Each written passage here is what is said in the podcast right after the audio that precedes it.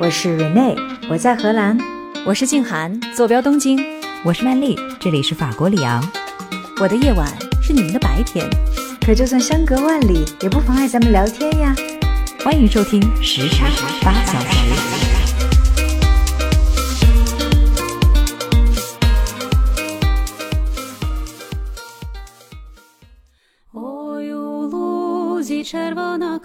斯拉夫民族他是深知到战争的代价的，那我觉得我们同样也需要去关注整个事件当中不同个体的经历和感受。战争的代价最终都还是要落到一个个个体、一个个家庭的身上。而且民主是多少人的民主，对对吧？这个地区有百分之四十以上的人口是俄罗斯族人，他们相信的也是俄罗斯的东正教，在语言和文化上面跟俄罗斯都是更亲近的。对，对于北约和认同北约的国家来说，北约就是和平的天使；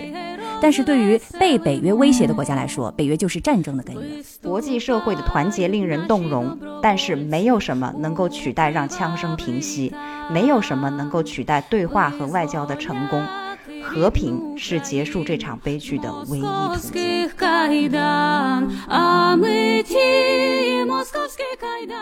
欢迎大家收听时差八小时，我是住在荷兰阿姆斯特丹的 Rene，我是住在东京的静涵，我是住在法国里昂的曼丽。这两天啊，我们三个人所有的讨论都被一个大事件霸屏了，那就是俄罗斯向乌克兰宣战。这场热战呢，以极其戏剧性的这个开场啊，迅速的占领了新闻头条，也成功的在世界范围内将公众的注意力从新冠疫情上转移开了。嗯，因为我们有话想讲哈，我们时差八小时呢，就要在今天的节目里做一期有关乌克兰危机的这个专题讨论。说到这个很严肃的话题，我们仨呢作为虚心学习的这个杰出代表，就请来了一位外援，太好了，来和我们一起摆事实、讲道理。那这位来到我们节目中做客的外援呢，是静涵的老朋友了，所以接下来呢，就让静涵来给大家介绍一下他的这位好朋友。好的，好的，我要介绍的这位呢，呃，是孙太医博士。虽然呢，我们是老朋友了，但是人家是 Doctor 孙呐，是吧？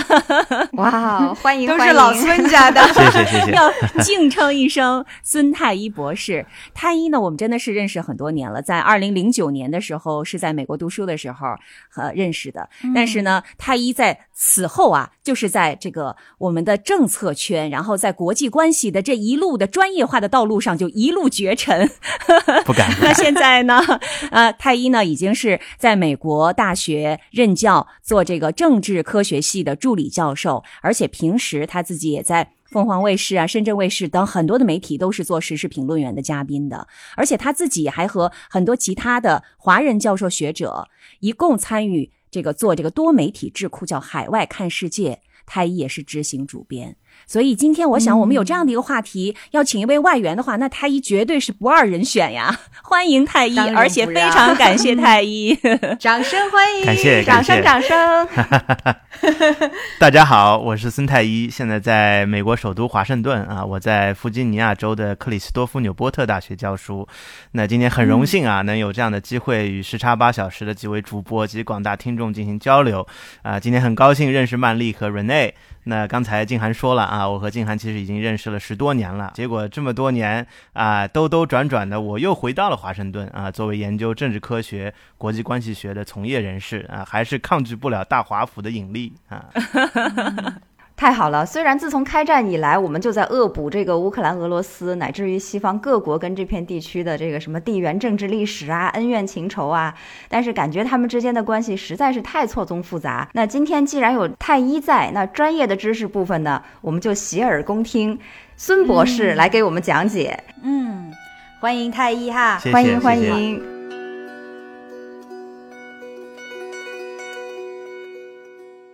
人类历史上的战争呢，发起的原因从来都是深层次和有多面性的。大家已经可以从主流媒体、自媒体获得很多的通讯了。那我们今天讨论的意义呢，就是要尽量客观地展现这个事件在世界各个角落引起的各种不同的反应。而这期节目我们讨论的原则就是尽量的 不站队。也不下结论，只是以个人的观察分享可靠的资讯，力求平衡观点。当然啦，也非常的欢迎听众们跟我们一起做更为深入的思考。是的，说起这场战争的戏剧性呢，是因为作为安理会常任理事国的俄罗斯选择宣战的这个时刻。二月二十四日，当时联合国安理会正在就俄乌的局势召开紧急会议，这边还开着会呢。俄罗斯普京就宣布在乌克兰的东部顿巴斯地区展开特别军事行动，打得现场所有的人都措手不及。那时至今日呢，我们的录制时间是北京时间三月五日的早上。欧洲和美国这边呢是三月四日的下午以及深夜。那我们先请我们的前方记者曼丽给我们带来一些最新的线报，好不好？哎呀，说的好像我就在这个乌克兰前线一样，其实我也是在法国，所以呢，我就以这个我在法国所了解到的情况来给大家做个汇报。那目前整个的局势情况呢，是俄罗斯它已经攻占了乌克兰南部的港口城市赫尔松。并且呢，持续多日对包括首都基辅在内的主要城市都进行了空袭和轰炸。关于伤亡情况这方面呢，联合国的消息是，乌克兰方面至少有二百二十七名平民死亡，五百二十五人受伤。那么大多数的死亡呢，都是由爆炸性的武器造成的，包括重型火炮啊、导弹系统等等。而乌克兰当局的报告呢，则是说至少有两千多名平民死亡。那在乌克兰跟欧盟的边境方面，目前已经有超过了一百万的战争难民在寻求避难。不过，今天最大的消息啊，还是莫过于俄罗斯的军队控制了位于乌克兰境内的欧洲最大的核电站扎波罗热。那么，国际原子能的机构和联合国呢，因此都紧急介入了。据称，目前为止，核电站仍然是在乌克兰员工的运营之下，并且周围没有检测到辐射量的异常。而且，俄国的军方似乎也无意破坏核电站的装置。虽然这是不幸之中的万幸，但是我们还是可以看见战争的这个紧张局势仍然是。非常非常玄妙，那就是目前整个局势的一个总体情况。感谢前方记者发来的热报，谢谢曼丽，谢谢。呃，我们已经听到了有很多的关键点哈，我们待会儿一点一点的来为听众们来进行一个梳理。嗯，这一波的俄乌冲突其实已经持续了一段时间了，像欧盟啊、美国啊、北约组织，包括联合国，已经就顿巴斯的这个独立问题在俄乌之间斡旋很久了。这次莫斯科开战。是不是也就是宣示着到目前为止的这些外交干预就是以无效告终了呢？那我们首先就要来看一看这一场争端的缘起究竟是什么样的。说起这次冲突的这个导火索啊，就是这两个位于乌克兰东部、接壤俄罗斯，并且呢始终是宣告独立于乌克兰的这个地区——顿涅斯克和卢甘斯克，统称为是顿巴斯地区。这个地区啊，历史上就是乌克兰最大的这个煤炭基地。因为是能源重镇的这个重要地位，也是因为它跟俄罗斯、乌克兰接壤，是在最前沿的地方，所以历史上就是一个兵家必争之地。那今年二月二十一日的时候呢，俄罗斯总统普京就发表了电视讲话，承认了这个顿巴斯地区的独立主权地位。这个举措啊，顿时就在西方激起了千层浪。各国首脑是积极的相应回应，说谴责普京这个承认乌东地区独立的举动呢，违反了当年签订的这个明斯克协议。那说到这个明斯克协议呢，就要把时间推回到二零一四年。顿巴斯地区其实和克里米亚一样，当地居民啊和俄罗斯在历史史文化上都有着很深的渊源。二零一四年年初的时候呢，在乌克兰亲俄政府倒台、国内政局动荡的时候。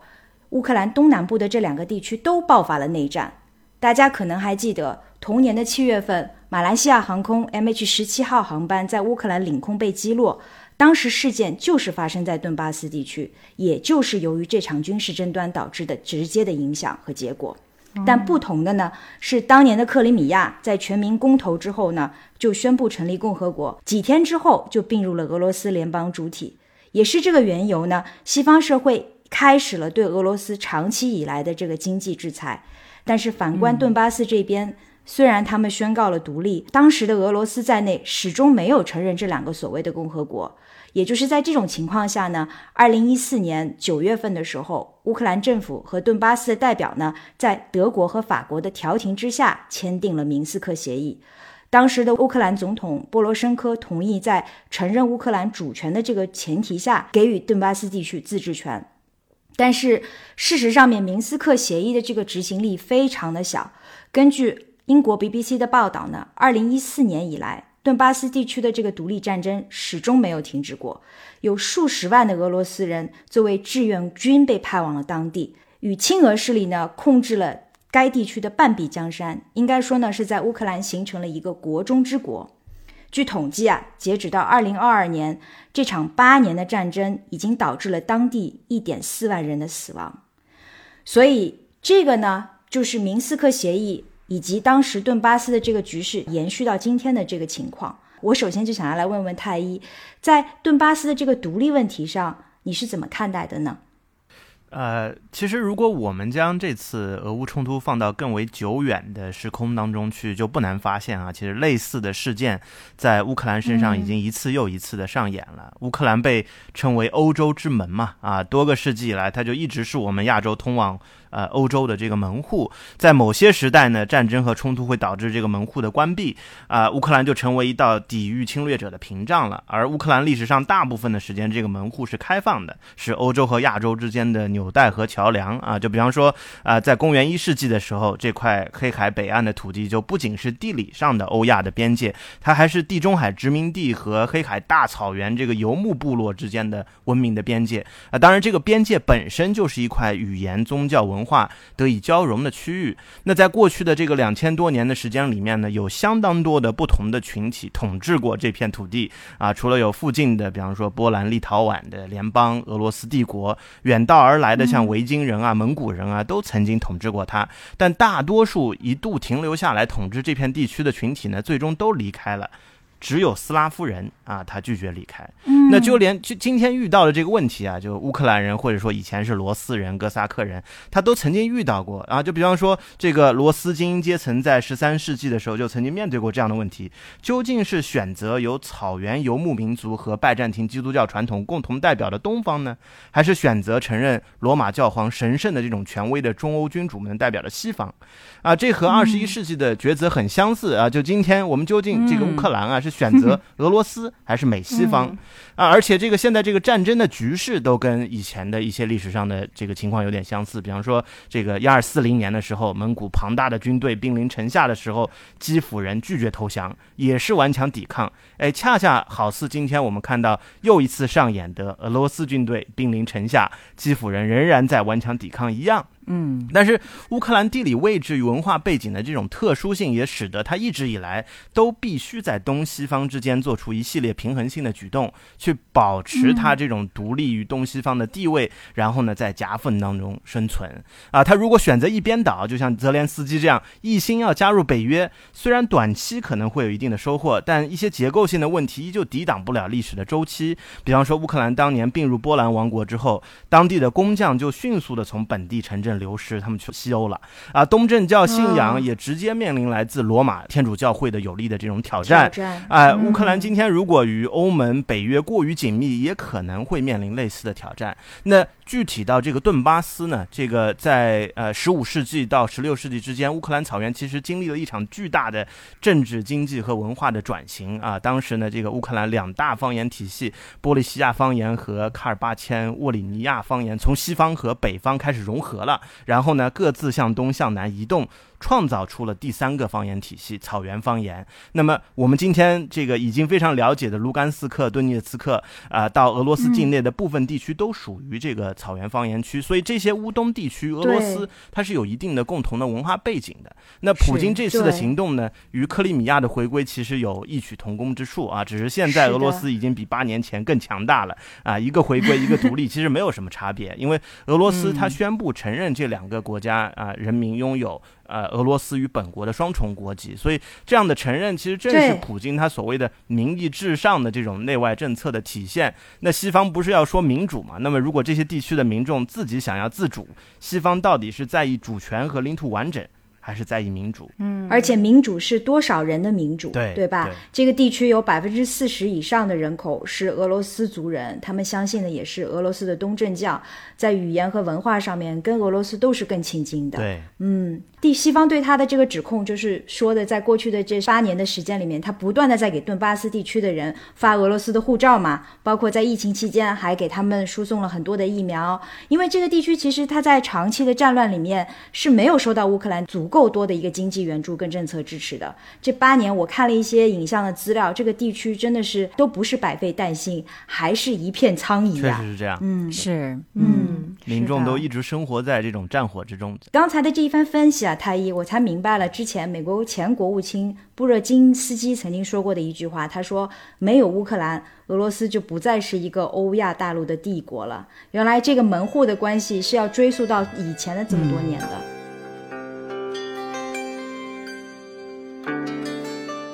这些年呢，基辅和西方一直在坚持的指责俄罗斯将顿巴斯呢变成这个脱乌投俄的这个傀儡地区，但一个巴掌是拍不响的。我们再来看一看硬币的另外一面是一个什么样的情况，那就是俄罗斯常年都在控诉西方试图将顿巴斯呢变成反俄的阵线前沿，指责北约违背了当年不东扩的这个承诺。这一方面，我们来看一看静涵能够带给我们一些什么样的知识点输出呢？好好好，北约东扩其实可以说是乌克兰危机的一个根源。我最近看到啊、香港中文大学国际事务研究院院长郑永年先生哈，他的一个观点，我觉得很具有代表性。他说，对于北约和认同北约的国家来说，北约就是和平的天使。但是对于被北约威胁的国家来说，北约就是战争的根源。那么，北约的一个简单的历史，我也给大家的介绍一下。北约是在一九四九年，也就是二战结束之后没多久就成立了。对，当时的北约主要是为了和欧洲的苏联帝国相抗衡而建立的一个跨大西洋的军事联盟。在整个冷战期间，北约是和华约对抗的。但是，一九九零年初，苏联解体了，冷战结束了，华约也就随之瓦解了。北约的对手如果是华约，那么当华约解体的时候，北约何去何从呢？其实当时西方有很多的外交政策专家都建议说，你这个作为冷战赢家的西方领导人，应该建立一个新的安全框架体系啊，来重新定义和俄罗斯之间的关系。是的，但是北约不但没有终结，反而走上了东扩的道路。但是，是不是俄罗斯和北约以及美国之间的这个关系一开始就剑拔弩张呢？其实也不是。在一九九零年的时候，美国的谈判代表曾经明确的向俄方做出过某些承诺，但是非常遗憾的啊，就是这些承诺啊，没有一项最终被写入和俄罗斯之间具有法律约束力的协议文书当中。所以这都是空头支票。对，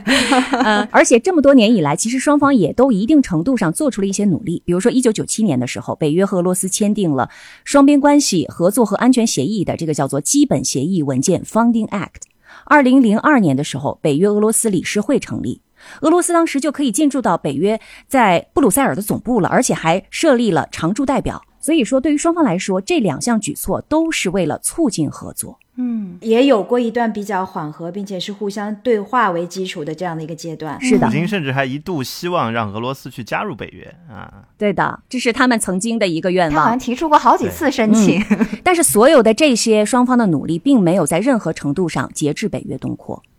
在一九九九年的时候，波兰、匈牙利、捷克这三个前华约成员国加入了北约。二零零四年的时候，北约又吸纳了在波罗的海的原来前苏联的三个加盟共和国——立陶宛、拉脱维亚和爱沙尼亚。嗯，迄今为止，北约已经从最初的十二个成员国，现在已经 double 了，不止 double 了，发展到了三十个。对三十个。，那么其中爱沙尼亚和拉脱维亚是和俄罗斯接壤的，这两个国家过去一直是北约进行大规模军事演习的一个地点。嗯，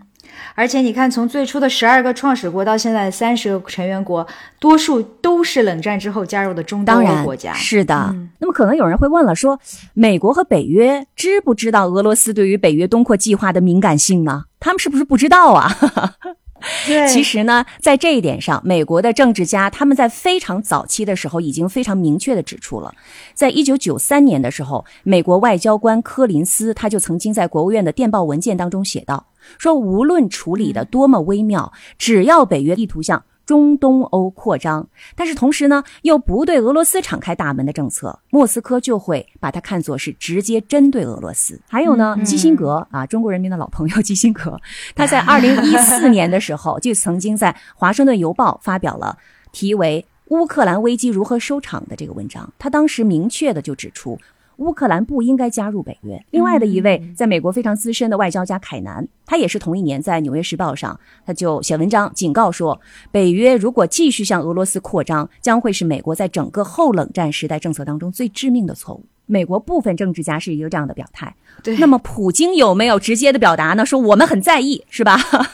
他其实，在早在二零零七年的时候，普京在慕尼黑安全会议上就曾经说过，他说很明显，北约扩张和联盟自身的现代化和确保欧洲安全没有任何的关系。相反，这是降低相互信任水平的严重挑衅。我们有权质问，这种扩张是针对谁的？而且他还说到啊，嗯啊，请至少对我们展现哪怕一丝尊重。为什么要一方面强调你们所希望的安全，另外一方面又拒绝我们想希望的安全？是的，嗯，其实这不能不说，它就是一种冷战思维的继续在延续是的。嘛哎，真的是，我现在明白为什么前美国驻德国大使宾德纳格尔曾经说过这样一番话，他说。北约失误的本身并不在于东扩的行动这件事情，而在于没有将俄罗斯认为自己遭到背叛的这个观点加以重视。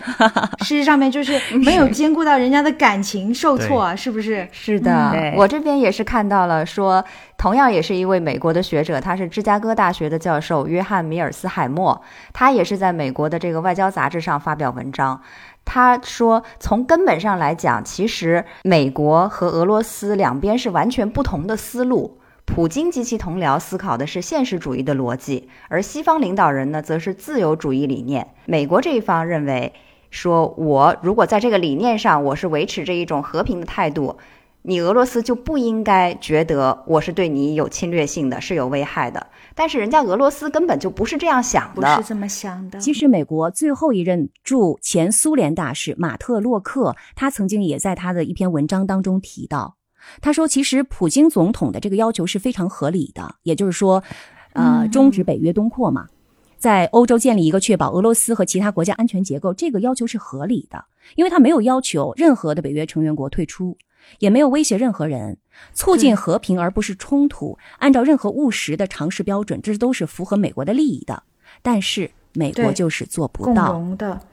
对，嗯所以其实呢，可以看到啊，无论是来自于美国外交战线职业外交官的提醒，还是说这些像基辛格啊这种具有很大的政治影响力的这些资深外交官，他们也都警告过了。但是呢，这些都没有在任何程度上改变美国政客们他们一定要痛打落水狗的这个心态。呃，我最近也是看到了联合国前副秘书长，他是一位意大利的学者，意大利的社会学家阿拉基。他在上个月二十六号的时候接受记者采访的时候，他说：“北约是乌克兰危机的根源。苏联曾经得到过北约不东扩的保证，但是呢，此后北约却言而无信，一路东扩，已经逼到了俄罗斯的家门口，这是迫使俄罗斯采取军事行动的根源。”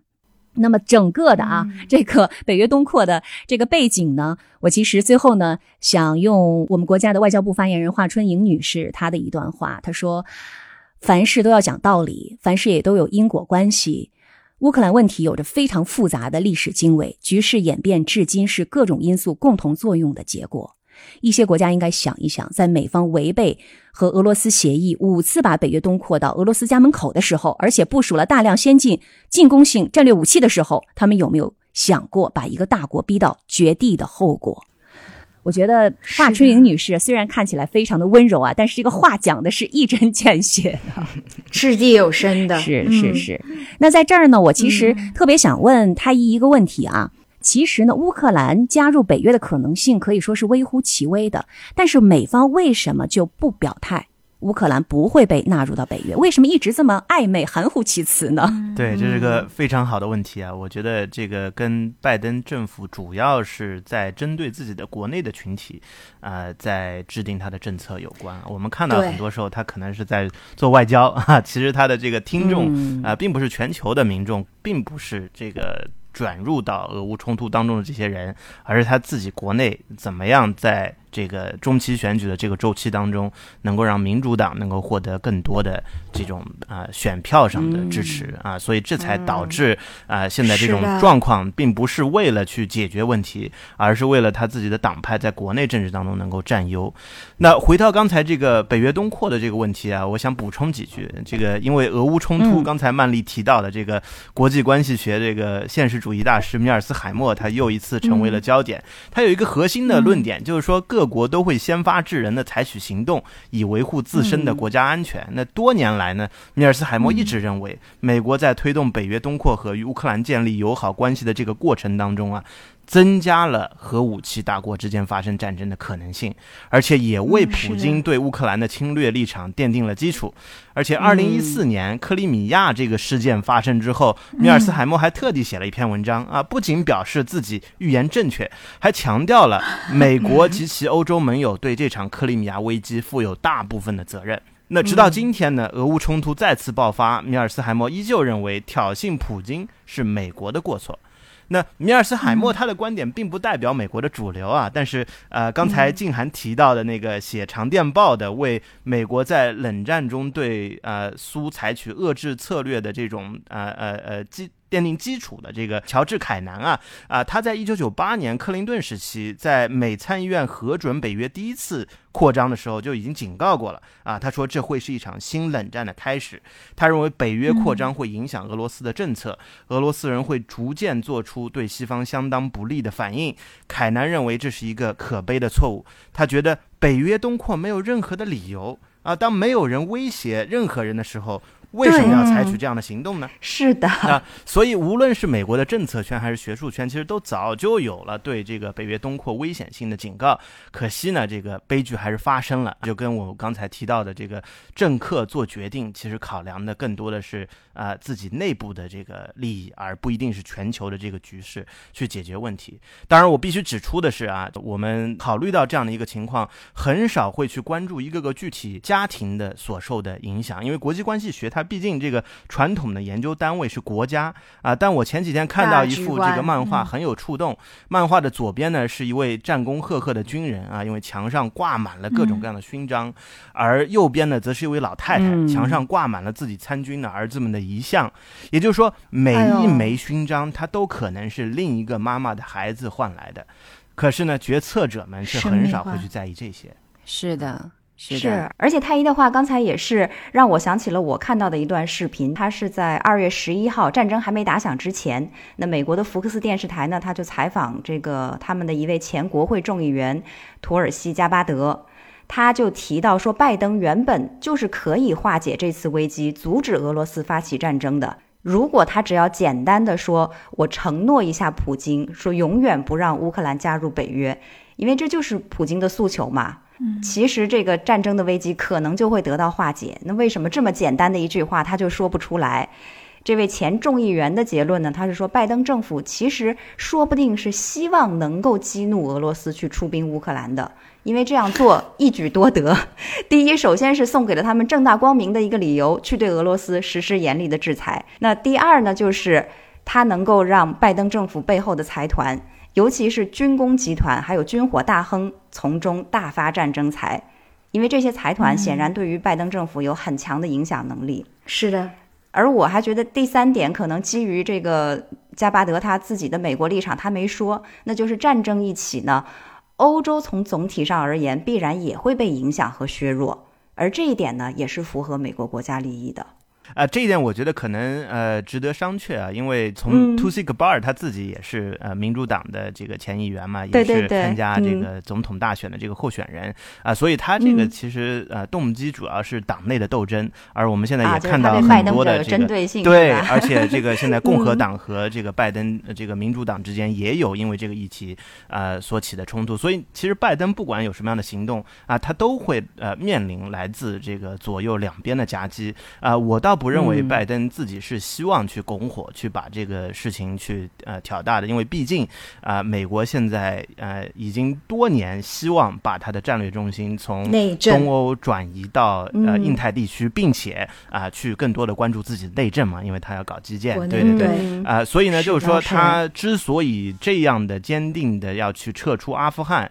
啊，本身也意味着他不想再要去干预这样的事情了。啊，所以呢，就是说，我觉得东欧发生这样的啊。局势，拜登其实是不希望它变升级的啊。当然了，就是说，呃，美国国内的拜登党内和党外的敌人，呃，自然是希望把这个事件包装成拜登自己的政策不利啊，所以自己可能呃，甚至要去主动的去挑起这样的冲突，有更加的选择不去做啊。但其实拜登一直面临的都是两难的选择。太医，刚刚你讲到了米尔斯海默这位教授哈，呃，我也听到了一个观点，说这个教授的。基本的观点就是美国在乌克兰问题上犯了错误，这个刚刚我们提到了。但是呢，他还有这个观点的一个延伸，他说我们应该保持乌克兰的中立，拒绝他加入北约，而联俄抗中才是美国的一个最佳策略。所以说，他的一个观点的重点是在后半部分吗？呃，我不这么认为，因为其实现实主义它最大的一个缺点，它就是不能做预测。啊，他能够很好的去描述事实究竟发生了什么，他能够用理论去套啊。但是呢，这个一直以来，这个现实主义它的最大的弱点，但是它不不能去很好的判断未来可能去发生什么事情啊。所以呢，就米尔斯海默在一部分呃回答这个记者的提问的时候，他其实是讲的是现在发生了什么，以他的理论去解释为什么会发生这样的事情。另一部分其实是他个人的观点 哈，就是说呃为什么这个发生了这样的事情之后，美国需要怎么怎么。怎么做啊？这种预测性的话，其实我觉得跟他的这个现实主义本身是有一定的脱节的啊，更多的是他一家之言了啊。有意思，这个解读我很喜欢。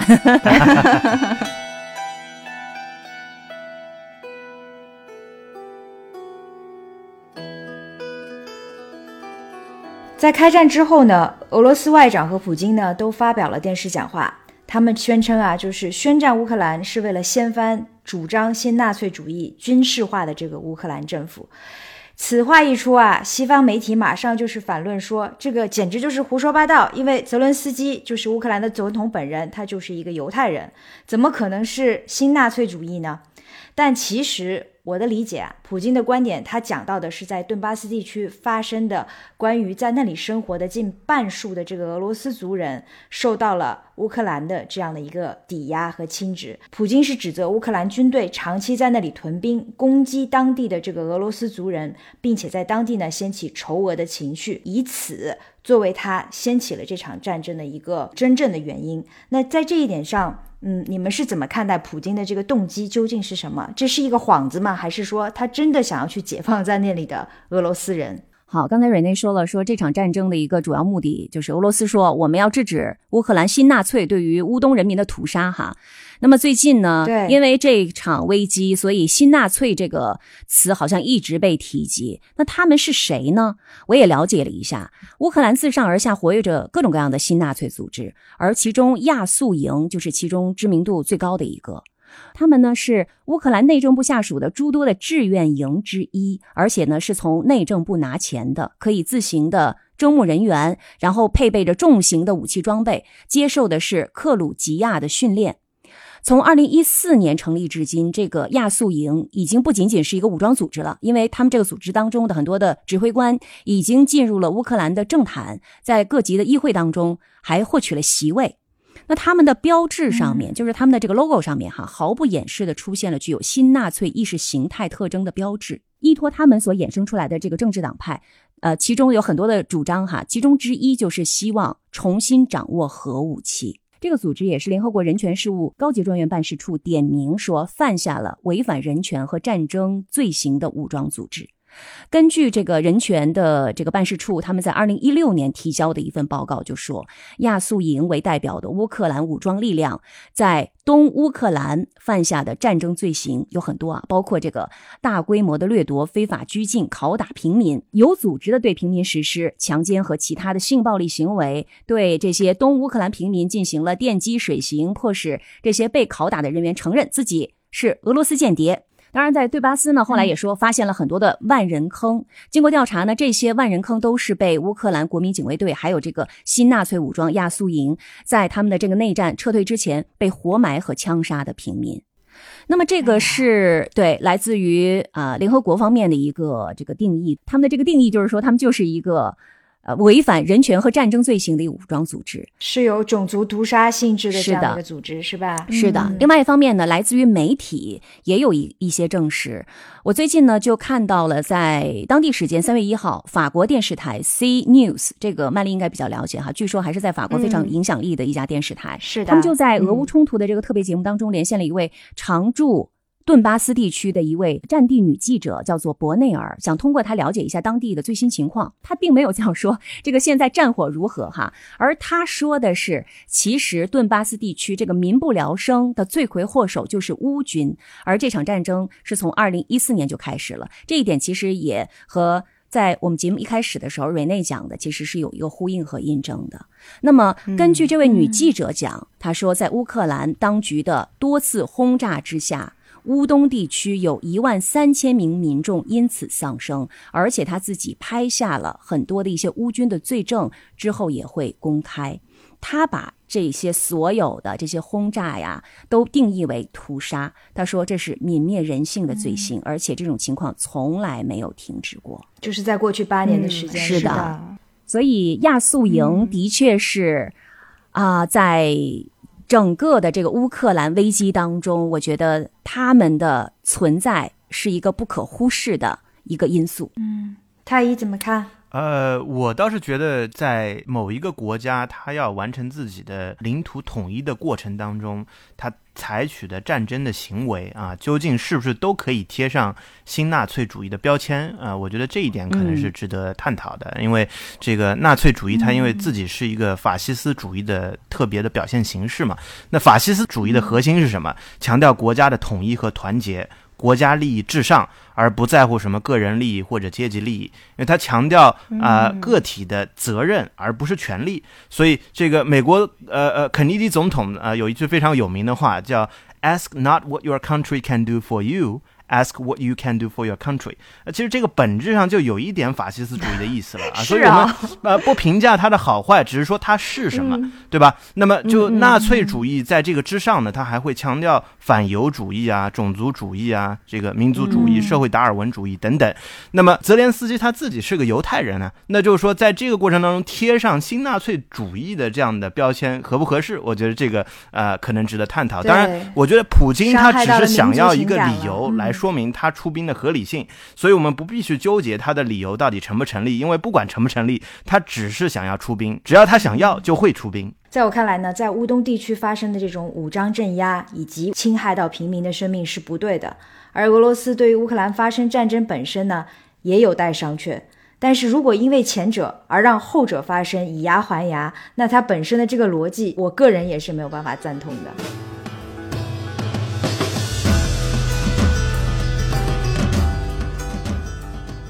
刚才我们分析了很多这场战争的由来哈，但是说句实话，即使乌俄两国结怨已久，这次真的打起来的时候，还是出乎我的意料之外的。因为我觉得在这个 cyber war 网络战争的这个年代，这种世界上主要国家之间的热兵器的交战是不太可能发生的。当然，这一切都只是我的一个错误的猜测哈。我不知道这两天你们是怎么样，但我呢？是基本上天天是跟着这些西方的新闻，比如说美国新闻网 CNN 这边是在连轴转，每天都是 breaking news。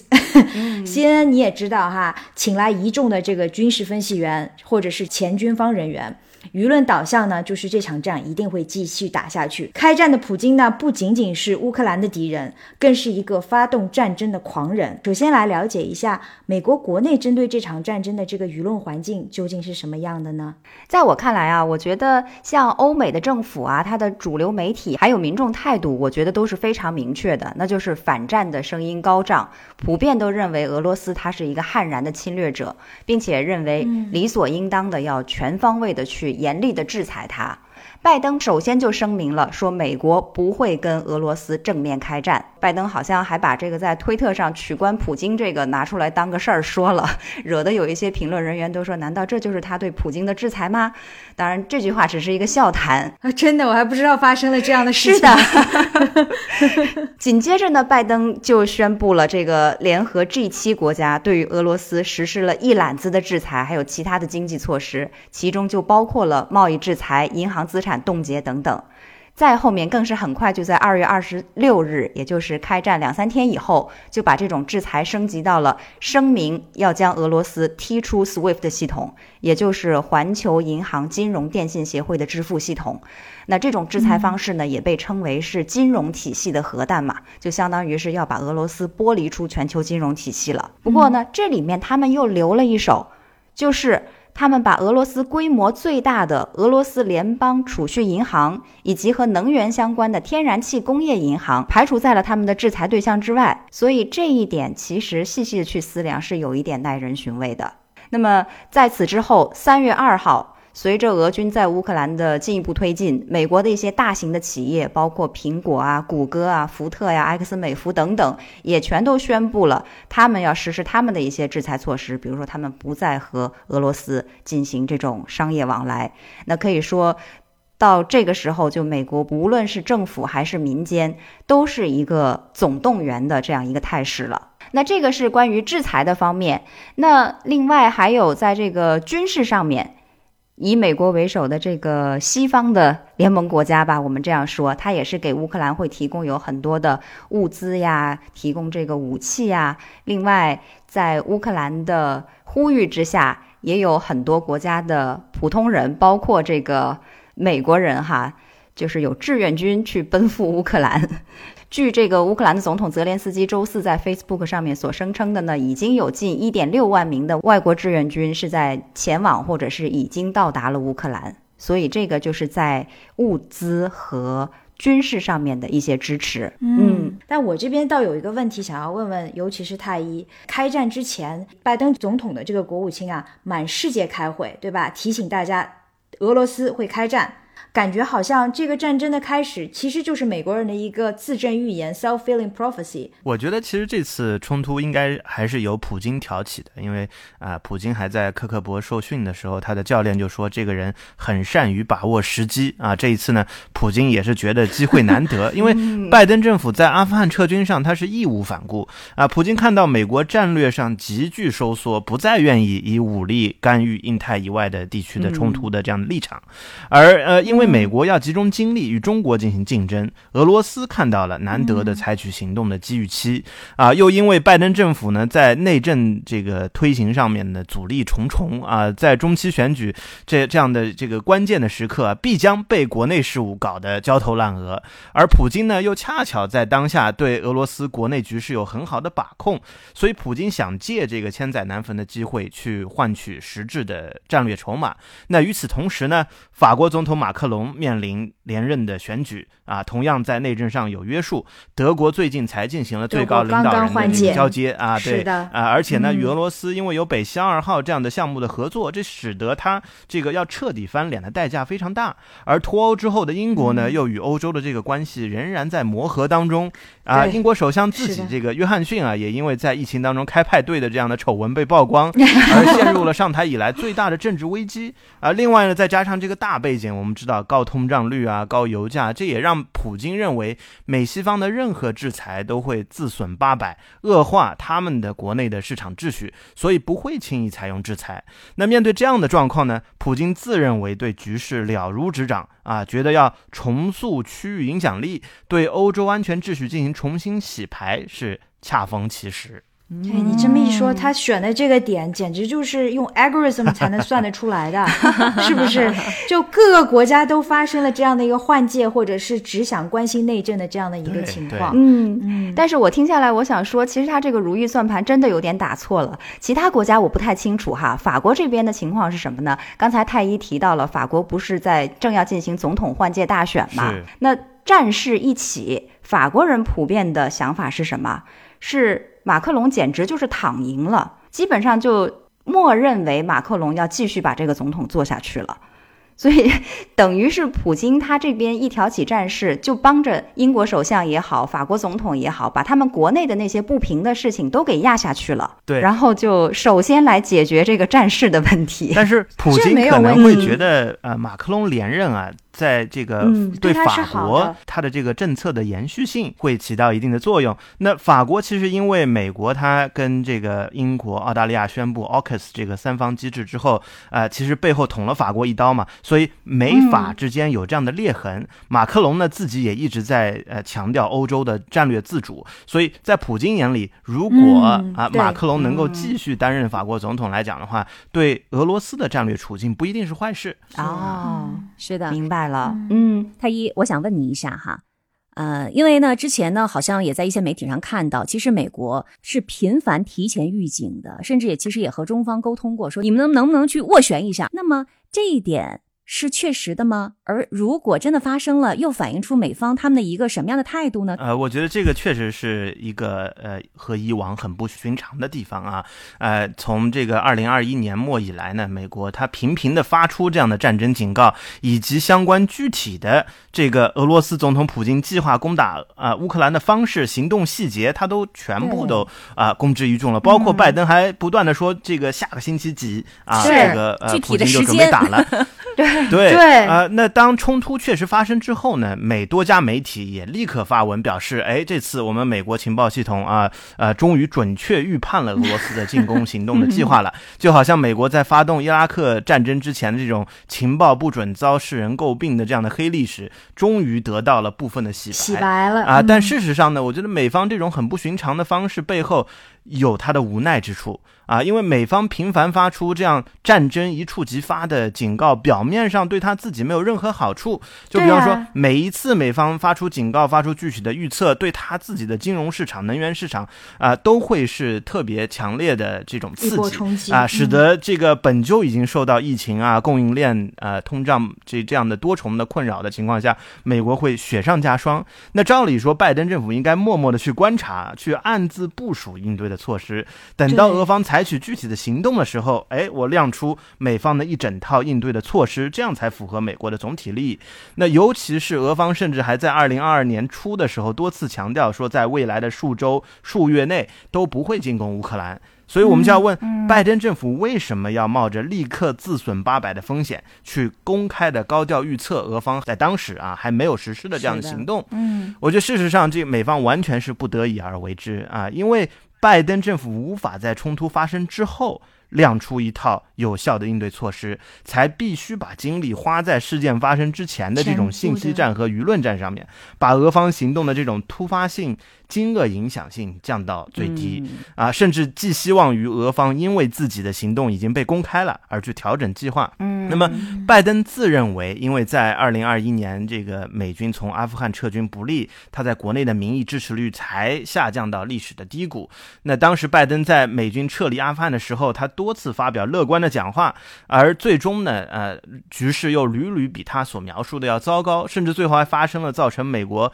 军人伤亡的这样的自杀。他是呃炸弹袭击，所以呢，在面对俄乌局势的时候，拜登可能仍旧无法走出这个阿富汗局势的阴影啊，他因此呢，也必须对局势的发展更为警惕，至少在公众面前，他需要这样表现。啊，所以呢，除了吸取教训之外，拜登决定把话要讲得硬啊，因为俄罗斯如果真的去攻打乌克兰，他可以有台阶下，毕竟他早就已经多次发出过提醒过你们了，对，甚至把事情的细节都已经公之于众了。那 如果说俄罗斯最终没有进攻乌克兰，拜登也可以将其描述成是自己联合盟友共同努力而取得了重大的外交胜利啊。所以呢，虽然多次发出警告，对美国的市场乃至他的国家利益。不一定是有利的，但却是拜登政府在政治上为数不多的可行之策。所以我觉得美国其实也有点无奈。嗯，你刚才说到，就是他在战争真的发起之后，可能黔驴技穷。现在能看到的，应该就是现在的这种情况了。确实，他没有太多的招了。是。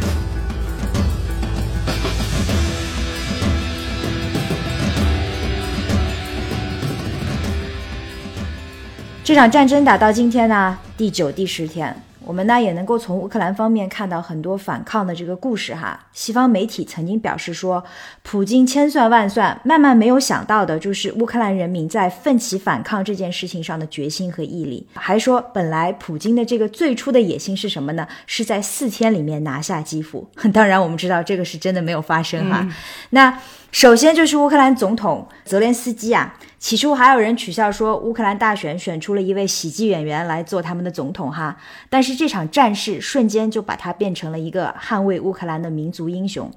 开战几天前呢，他还在慕尼黑的这个安全峰会上面陈词说，说乌克兰反抗俄罗斯是在捍卫欧洲的自由。然后战争开始两天之后，美国《华盛顿邮报》呢就的报道说，美国政府想要帮助泽连斯基离开基辅，以防止他被俄军捕获甚至是杀害。但是呢，遭到了他本人的拒绝。他慷慨陈词说到这句话，他说：“战斗就在这里，我需要的是弹药，而不是搭车。”老百姓这一面呢，当然也是不能够落下的。目前乌克兰适龄的男性呢都被限制出境，所以呢，很多男人是出于这个安全考虑，就将家人送出国，但自己呢就是留守。根据欧洲方面的这个媒体的报道，乌克兰全部的志愿军呢已经是全面参战的这样的一个状况了。而目前呢，基辅也是在一个全城戒严的情况下面。CNN 的这个记者呢，在当地采访到了一些留守在基辅斗争的这些人们，比如有一位经营酒吧的这个女老板啊，记者就问她说：“为什么现在不离开？”她说：“我要在酒吧里面留守，为城里的这个反抗力量供餐，我不会离开，因为这是我的地盘，该走的不是我，而是俄国军队。”另外呢，我们也看到，在乌克兰位于黑海的一个军事据点蛇岛，俄罗斯的舰队呢，当时就喊话乌克兰的这个驻守部队，要求他们缴械投降。而乌克兰的士兵呢，不但是言辞拒绝，还骂了脏话。这个脏话甚至都没有办法在新闻上面播出来。当然，最后的结果呢，是不幸他们全部都英勇的牺牲了。嗯，而战争进行到了今天，我们没有听到足够多的，可能也是俄罗斯国内的声音。西方媒体呢报道说，俄国政府至今对于国内的媒体还是在采取这个高压管控的政策。甚至禁止把这场事件呢称之为战争，更不要说是它是一个入侵事件了哈。虽然我们呢能够在西方媒体报道上面看到俄国国内有部分的反战抗议的这个消息，但是在媒体上也很难找到可靠中立的有关俄罗斯对于这场冲突真正的民意的调查，就是说。俄罗斯人究竟是支持普京开战的，还是不支持普京开战的？那我这边呢找到了一个相对比较中立的一个媒体哈，就是 Al Jazeera，他引用了一个独立的民意调查机构 Levada 做的一个调查结果。他说，在开战之前，只有百分之十四的俄罗斯人在之前军事对峙的问题上是谴责了乌克兰。所以这一点呢，我也想听一听，待会儿太医跟我们分析一下，就是俄罗斯的民意究竟是怎么样看待这场战争的。当地人受到的影响是非常大的，对于西方国家倾他而逝的这个经济制裁啊，当然是非常的无可奈何。我就看到圣彼得堡的这个街头，人们在银行面前排了很长很长的队伍。不要忘记，在过去的这个八年的时间里面，俄罗斯人已经饱受了经济制裁的这个苦，都是因为克里米亚地区的问题哈。而现在呢，还要继续因为他们领导人的这个决策而受连坐之罚。所以，我接下来就是想问一下太医，就是有关俄罗斯的民情以及他们的民意，不知道你有没有一些。呃，什么样的消息可以跟我们分享一下？呃，我觉得有一个蹊跷的地方是，普京这次在动武之前没有在俄罗斯国内做动员，他的舆论机器没有跟上，哎，这使得很多俄罗斯人啊，他都不认为战争是合理正义的。俄罗斯境内呢，已经有多个城市发生了反战的这种抗议游行了啊。上个星期我看的数据已经是有至少五十四个城市的超过一千七百多人被拘留了啊，其中呢，大概有超过一千。个人是在呃莫斯科的。那随着这个西方接二连三的这种制裁组合拳打下去呢，俄罗斯民众肯定是不满的啊。那个普京他其实本来这个从二零一四年克里米亚事件之后就已经开始布局了，去筹备怎么样去应对来自美西方的制裁啊。他不仅以这种城堡经济的方式去减少俄罗斯经济对外部的依赖性，还有意识的去积累了六千三百多亿的这种储备。当然他。他的这种准备，主要是为了在他身边的这种精英被制裁的时候能免受其扰，并不一定能被用来缓解民众身上的这种制裁的压力的。所以呢，就是说，呃，即使全球能源价格处于历史高位，美西方不敢完全出手啊，俄罗斯民众还是迅速感受到了战争带来的痛苦。啊，那另外，我觉得士兵的准备和民众的训练也是一样的，是不足的。有些新兵居然一开始以为只是去参加一下训练，结果被派到乌克兰前线去了，完全没有心理准备啊。所以我觉得他呃这一次可能自己在最这个战争开打的最关键的那个时刻本身，他也是没想好的，究竟打还是不打，就是准备其实没有那么充分哈。呃，那我们现在来看一下，就是这也是根据美国国防部的一个统计，就是说俄罗斯现在的这个集结的军队已经有百分之七十五到达了乌克兰了，然后主要的这个部队已经离基辅非常的接近了，而且从卫星图像来显示，基辅以北的俄罗斯的军队非常的长，绵延了有六十公里，规模比之前假设的二十七公里要大非常多。但是俄方推进的速度似乎和大家预期的又不是相符的。那么现在就有两方的观点了，一方的观点呢，就是说，哎呀，这个俄罗斯这个也不成啊，说这个以为他们这个军事力量非常的强，但是您看遭到了乌克兰方面的这个自卫和抵抗之后，就已经不行了啊。那么另外一方面呢，也有一个观点是说，俄罗斯实际上是在收着打。他们实际上并不想把太多的这个战火蔓延到，比如说平民地区啊。他们其实现在还是在精确的定点打击军事机构。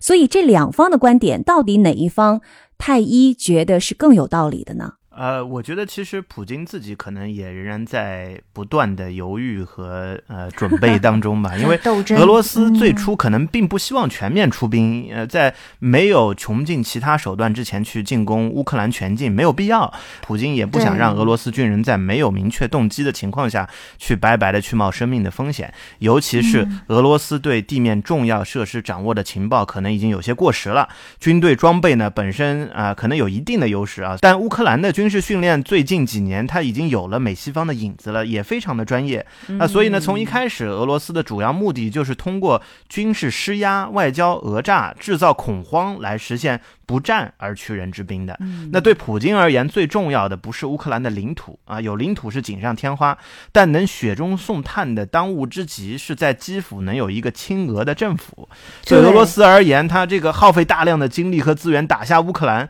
那不如去搞乱乌克兰内部，并扶植一个亲俄的政权，为俄所用啊，这样来的更高效划算。当然，美西方以理想主义去指导决策，完全不对俄罗斯做任何的让步，这使得普京如果不发动战争。就没有台阶下了。那更重要的是呢，俄罗斯通过前几轮的博弈，他已经完全清楚了美西方的底线和意图了。美方只会隔空参与输送弹药，不会派自己的军队参与作战。那这使得普京方面认为，即使发动全面战争，也仍然有较大的胜算了。啊，美西方已有的表态呢，意图呢，也会继续为俄罗斯下一步的行动指明方向。另外一个有意思的情况是，美国高层最近有很多能看得到机密情报的人，纷纷在不同的场合透露说，普京的心智可能出现了问题啊，才会宣布让核威慑力量进入值班状态。说普京呢，呃，新冠疫情期间，呃，他已经在莫斯科郊外孤独的过了两年了，精神状态不佳啊。另外，他可能当前只能听到俄罗斯。这个强硬派参谋的相关的声音，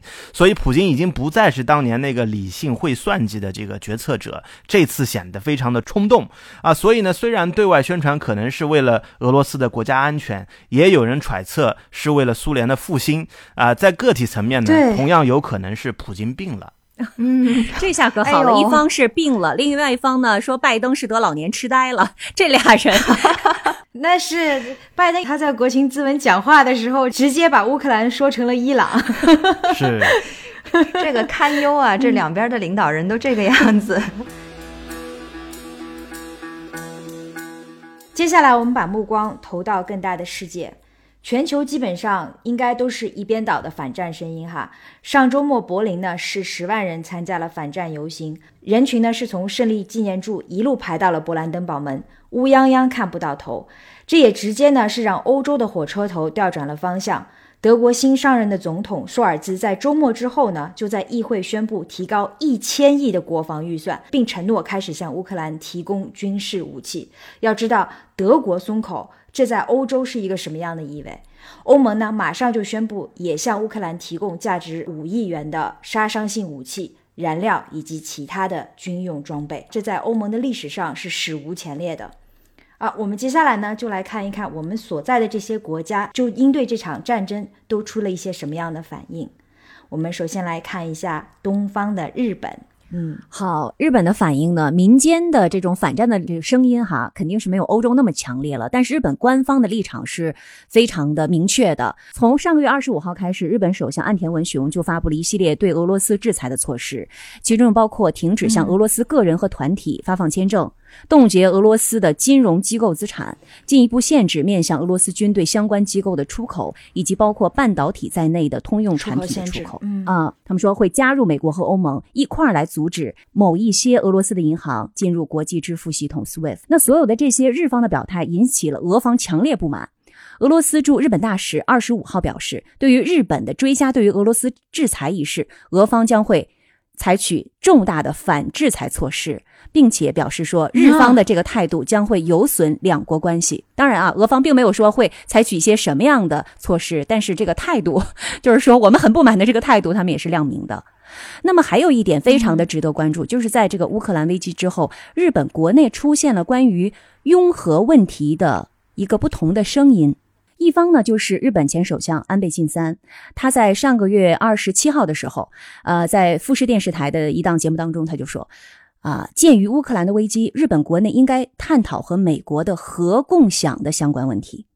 那么大家知道啊，安倍在整个的日本政坛的这个影响力，但是他的这个言论在第二天就遭到了日本首相岸田文雄的这个反对，因为岸田文雄就出来表示说，我们是坚持无核三原则。不拥有、不制造、不运送核武器。从这个立场出发，日本不能和美国共同拥有核武器。当然呢，在民间呢也有一些这个反应哈。那么乌克兰不是号召说，这个全世界的人这个要支持我们，都可以过来 来当这个志愿兵嘛，对吧？那么就有七十名日本人响应了乌克兰的号召，说我们要报名加入对抗俄罗斯的这个战争当中。但是日本政府迅速采取行动，阻止日本志愿军参战。真的 是的，不过也有呃，至少一名执政的自民党成员很快就对政府的这个立场提出了疑议。这基本上是日本官方的一些反应啊。嗯，关于核武器拥核的这个问题很有意思哈。国际原子能组织这两天也出来回答一些提问嘛，就是其他的记者就问到说。乌克兰当年是主动的放弃核武器，以换取自己领土的这个完整和和平嘛？跟俄国、跟美国都达成了这个协议。那现在发生了这样子受到的核威胁，对于其他那一些想要拥有核武器的小国，会是有一个什么样的态度的变化？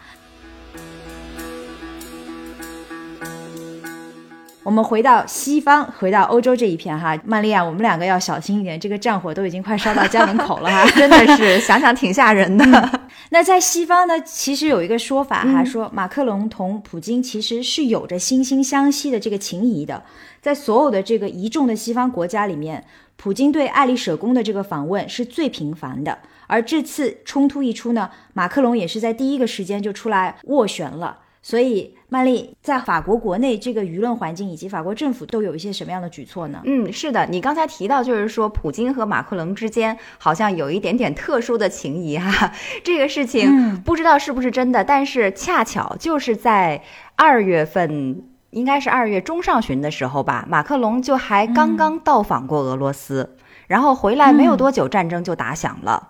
所以呢，在这件事上头。国内法国国内有人猜测说，马克龙是不是被普京给忽悠了？因为去会面的时候呢，明明就不是这么说的。法国呢，在这个俄罗斯对乌克兰出兵之后，他的态度总体来说跟欧美其他的国家都是一样的，占绝对主流的观点，也是一边倒的反战。指责俄国的侵略。二十四号当天，欧盟就召开了特别的峰会，同意进一步全面制裁俄罗斯。那法国的财长勒梅尔呢？他也表示，欧盟希望在经济上孤立俄罗斯，并且切断俄国与全球金融体系的所有联系。呃，之后法国应该说是跟其他的欧美国家都保持着一个同步的节奏，在不断的加强对俄罗斯的制裁，包括经济、金融、科技等等各个方面。法国总统府呢，他其实说，此前实施的制裁所造成的痛苦已经超出了普京总统的预期。欧盟这样做的目的呢，是让普京意识到战争的成本太高，继而可以改变他的立场。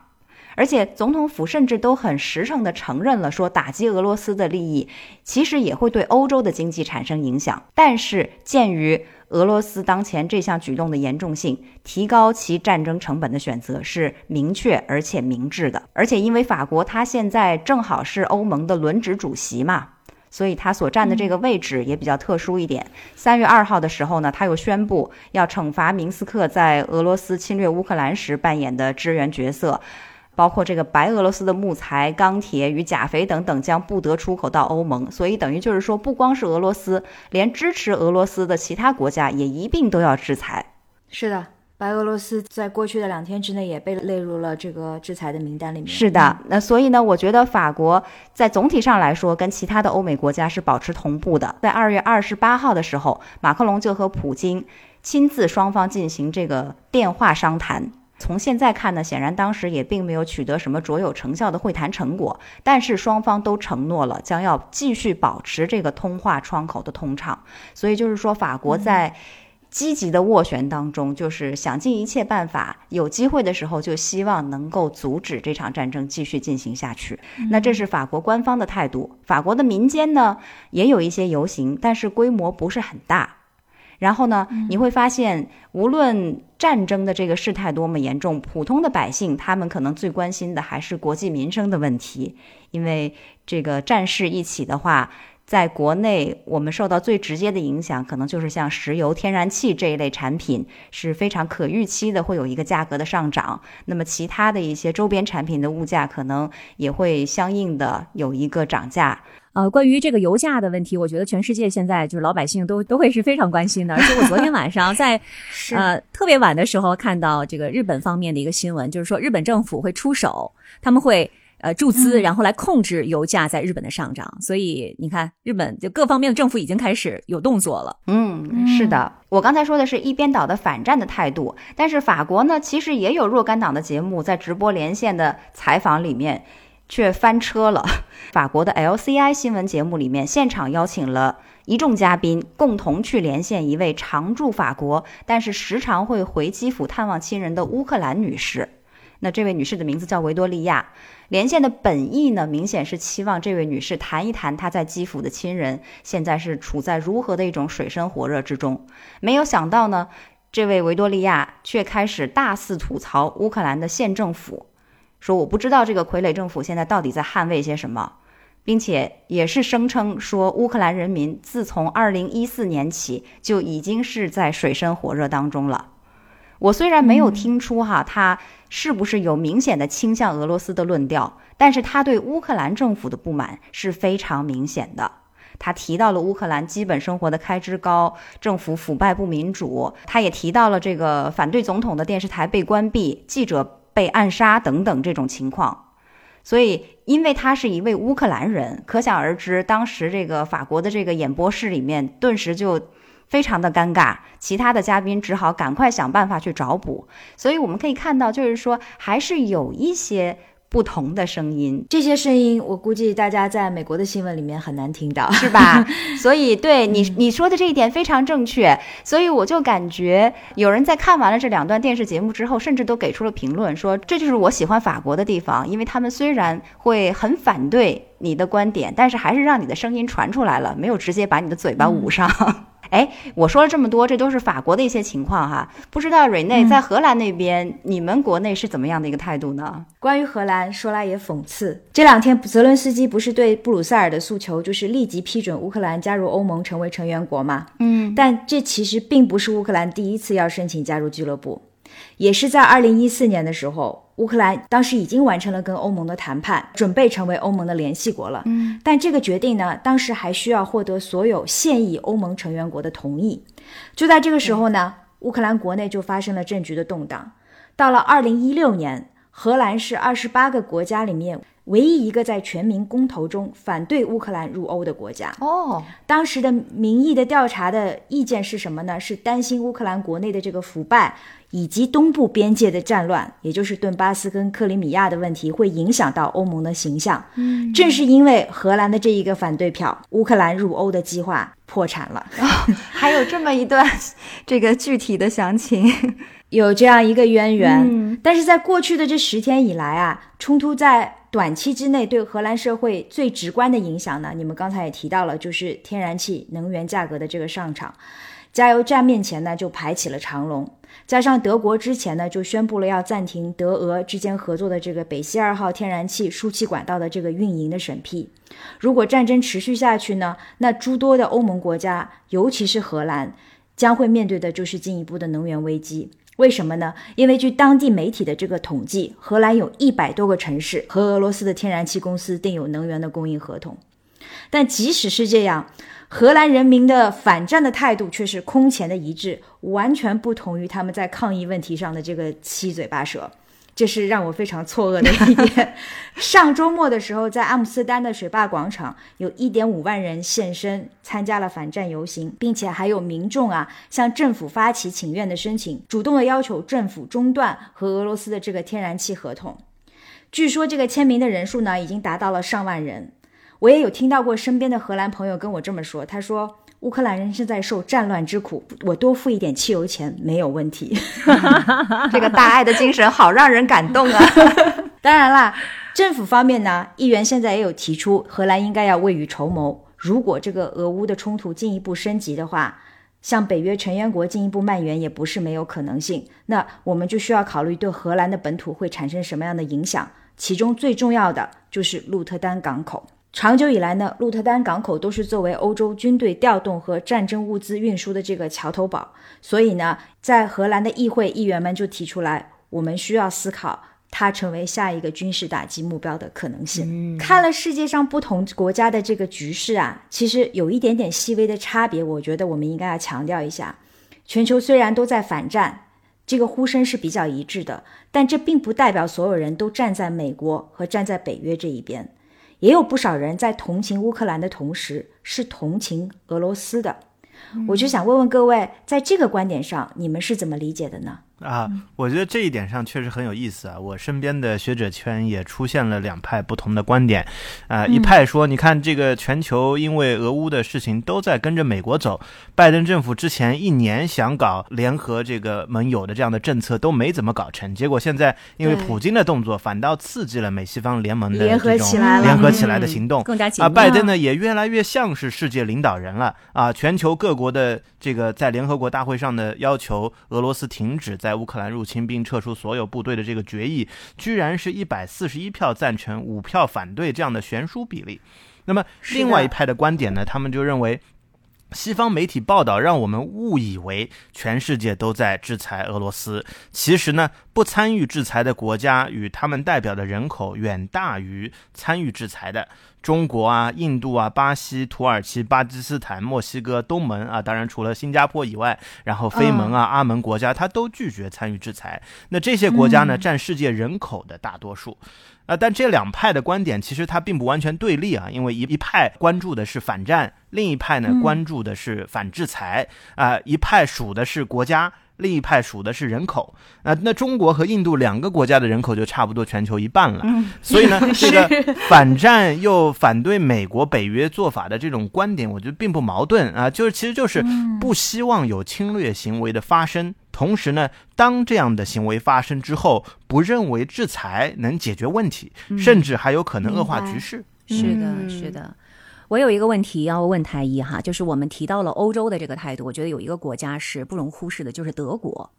因为呢，在去年之前，也就是说在默克尔执政的那么多年，呃，十几年、十六年哈，那他的态度其实是一直是比较友好的，因为他一直是在努力在美国和俄罗斯之间，在欧洲和俄罗斯之间寻找一个平衡，而且据说他和普京的私交也不错，也跟他自己个人是有关系，他就是东德人嘛。啊，这个我倒不知道，而且我也注意到了啊，在他执政期间，比如说二零一八年，默克尔就和普京推动了一个叫做北溪二号的天然气管道的这个项目，而且管道的这个设计，在他一期的时候是途经乌克兰的，可是到了二期的时候是避开了乌克兰、波兰，是直接由俄罗斯经波罗的海的海底直通德国，所以可以看得出来，当年默克尔是非常信任俄罗斯的，而不是乌克兰。但是呢，二零二一年德国大选的时候，你看求变嘛，所以呢，这个苏尔茨那内阁就上台了，而且他的这个很多的一些政治主张好像都不是特别的一样。那么在这一次的危机爆发了之后，我们就发现了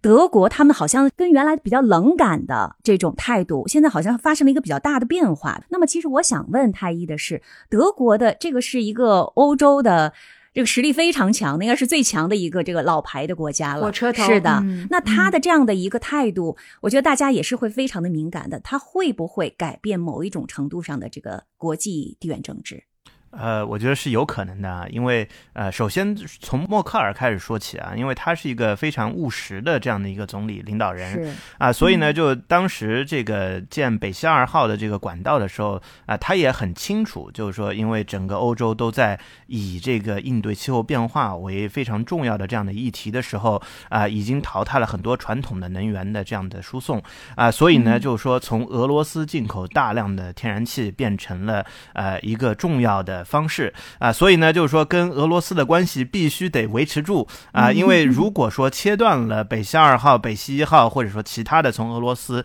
获得能源的这种可能性的话呢，整个欧洲可能都会面临能源的危机。所以正是看到这一点，所以德国一直在啊美西方当中扮演一个。想要让制裁降到最低的这样的程度，这样的斡旋的这角色，而且我觉得他的立场其实到目前为止仍然没有太大的变化，是什么呢？呃，就是说我们看到对外这种象征性的行动特别多，但实际上在呃内部斡旋的时候，比方说在讨论 SWIFT 这个制裁的时候，呃。德国一直是强烈反对，呃，将俄罗斯从 SWIFT 系统剔除的。而在这几个国家讨论的时候，英国是强烈。建议采取这样的措施的，美国呢，呃，模棱两可啊，但是德国一直是强烈反对的。最后，这个拜登不得已啊宣布这个 SWIFT 措施呢，也是因为美国国内记者给他的压力啊啊。结果呢，在二十四个小时之内，呃，这个拜登政府就和欧洲的盟友磋商，得出的一个妥协的方案是什么呢？对外模棱两可的宣布啊，说我们会啊把部分的俄罗斯的银行从这个 SWIFT 体系当中剔除。但你如果看他。细节的话，所有涉及到能源的这种呃银行啊、支付的体系啊，都完全没有涉及到。也就是说，你要买俄罗斯的能源，你可以继续接着买。呃，尤其是德国、意大利这个很多国家，它都依赖于这个能源。那其他的呢，在这个媒体看来呢，哎，这个金融核弹，我们这个关键词看到了，SWIFT 被提及了，对吧？那很多这个来自民众的这种压力可能就释放了。所以啊，德国现在可能必须得要扮演这样的角色，在私底下啊，想要降低制裁。尤其是跟能源相关的制裁的影响，舒尔兹的这个决定其实还是经过了一番很深的斗争的，你可以看得出来。因为对于德国来说，再次涉猎到这个战争的议题上面，提高军方的预算这件事情，他是有一番斗争时候才做的决定。一方面也是碍于国内的这个民情的压力，你想这么多人上街去。游行，而他又是一个刚刚上任的政府，所以他也是要平复一下国内民情的这样的一个情绪，做了这样的一个决定。那其实说起北溪二号，我挺有感触的。这个项目真的是一个感觉是被 curse 的这个项目，在它立项的时候，美国、英国就完全的都是一个反对的意见。但是德国力挺的压力说要做这样的一个项目，跟俄罗斯合作。其实从一定程度上，我甚至觉得其实是德国或者说是欧洲在向俄罗斯伸出橄榄枝。德国是力排众难才立了项，然后现在项目建成了，就在他要运营审批的时候，又发生了这场战争，不得已才暂时的把运营的这个审批给停下来了。所以德国确实在这方面面对了很多的压力。我也觉得他其实是在。从欧洲的角度来讲，是在做一个比较负责任的角色。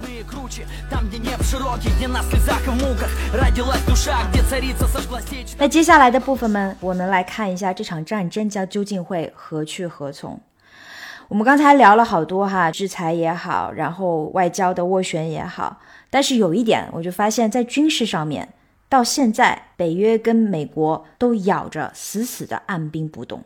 也否定了说会在乌克兰领空建立禁飞区，即使乌克兰方面这是他们苦苦哀求西方帮助他们呢，要从俄罗斯的手上夺回制空权。这个问题我们应该怎么看待呢？是不是这些国家如果真的宣战了，那就会变成第三次的世界大战？我觉得美国不派兵的立场基本是可以相信的，因为，呃，尽管拜登将美西方对俄罗斯的这种联合制裁放在国情咨文演讲外交部分的核心位置，但是到目前为止，相关制裁依旧是克制而谨慎的，也是向舆论妥协的结果。很大程度上，其实这个拜登仍然是在呃针对他自己国内的民众在制定这个制裁相关的政策。那民众不希望美国。国加入到这个东欧的这种战争当中去啊，再让美国的士兵啊去这个丧生。另外呢，这个做国情咨文演讲的时候，拜登还宣布了美国领空对俄关闭啊，这个其实是在打禁飞区的擦边球了，因为。这几天，这个呃，乌克兰总统泽连斯基一直提出诉求啊。那美国舆论呢，对北约在乌克兰这个重要区域是不是要设置禁飞区的讨论呢，热度的呃升级啊，大大增加了啊。但是呢，在这个拜登眼中，在乌克兰设置禁飞区其实是极其危险的这样的升级冲突的行为，因为这不仅代表美军需要出动，也意味着美俄可能直接交战，还可能不小心直接触发核冲突。但是呢，为了给媒体一个交代。拜登再次推出象征性的制裁啊，在欧盟国家和加拿大已经对俄关闭领空之后呢，美国也加入到了这个行列。那我们经常坐这个中美航班的人知道吗？中美之间的绝大多数航班都是从高纬度走，而要经过俄罗斯的领空的。那一旦俄罗斯推出对等措施，这个进行报复呢，美国与亚太部分国家空中的这种连接可能会被切断，这个影响可能还会超过不让俄罗斯飞机飞越美领空的措施啊。哎，那太医啊，刚才你提到了这个核威胁的可能性哈，因为我不久前才看到了一篇文章，他说战略核武器的发射规则啊，其实并不是我们普通老百姓所想象的那样，而是我只要发现了谁打我，我就一股脑儿把手里的核武器全都发射出去，而且这些核武器呢，都是事先就定好了目标的，不会临时变动。所以，大国之间的核武器呢，由于它事先都是互相瞄准的，所以我非常非常担心这个核战爆发的可能性到底有多大？太医，你觉得呢？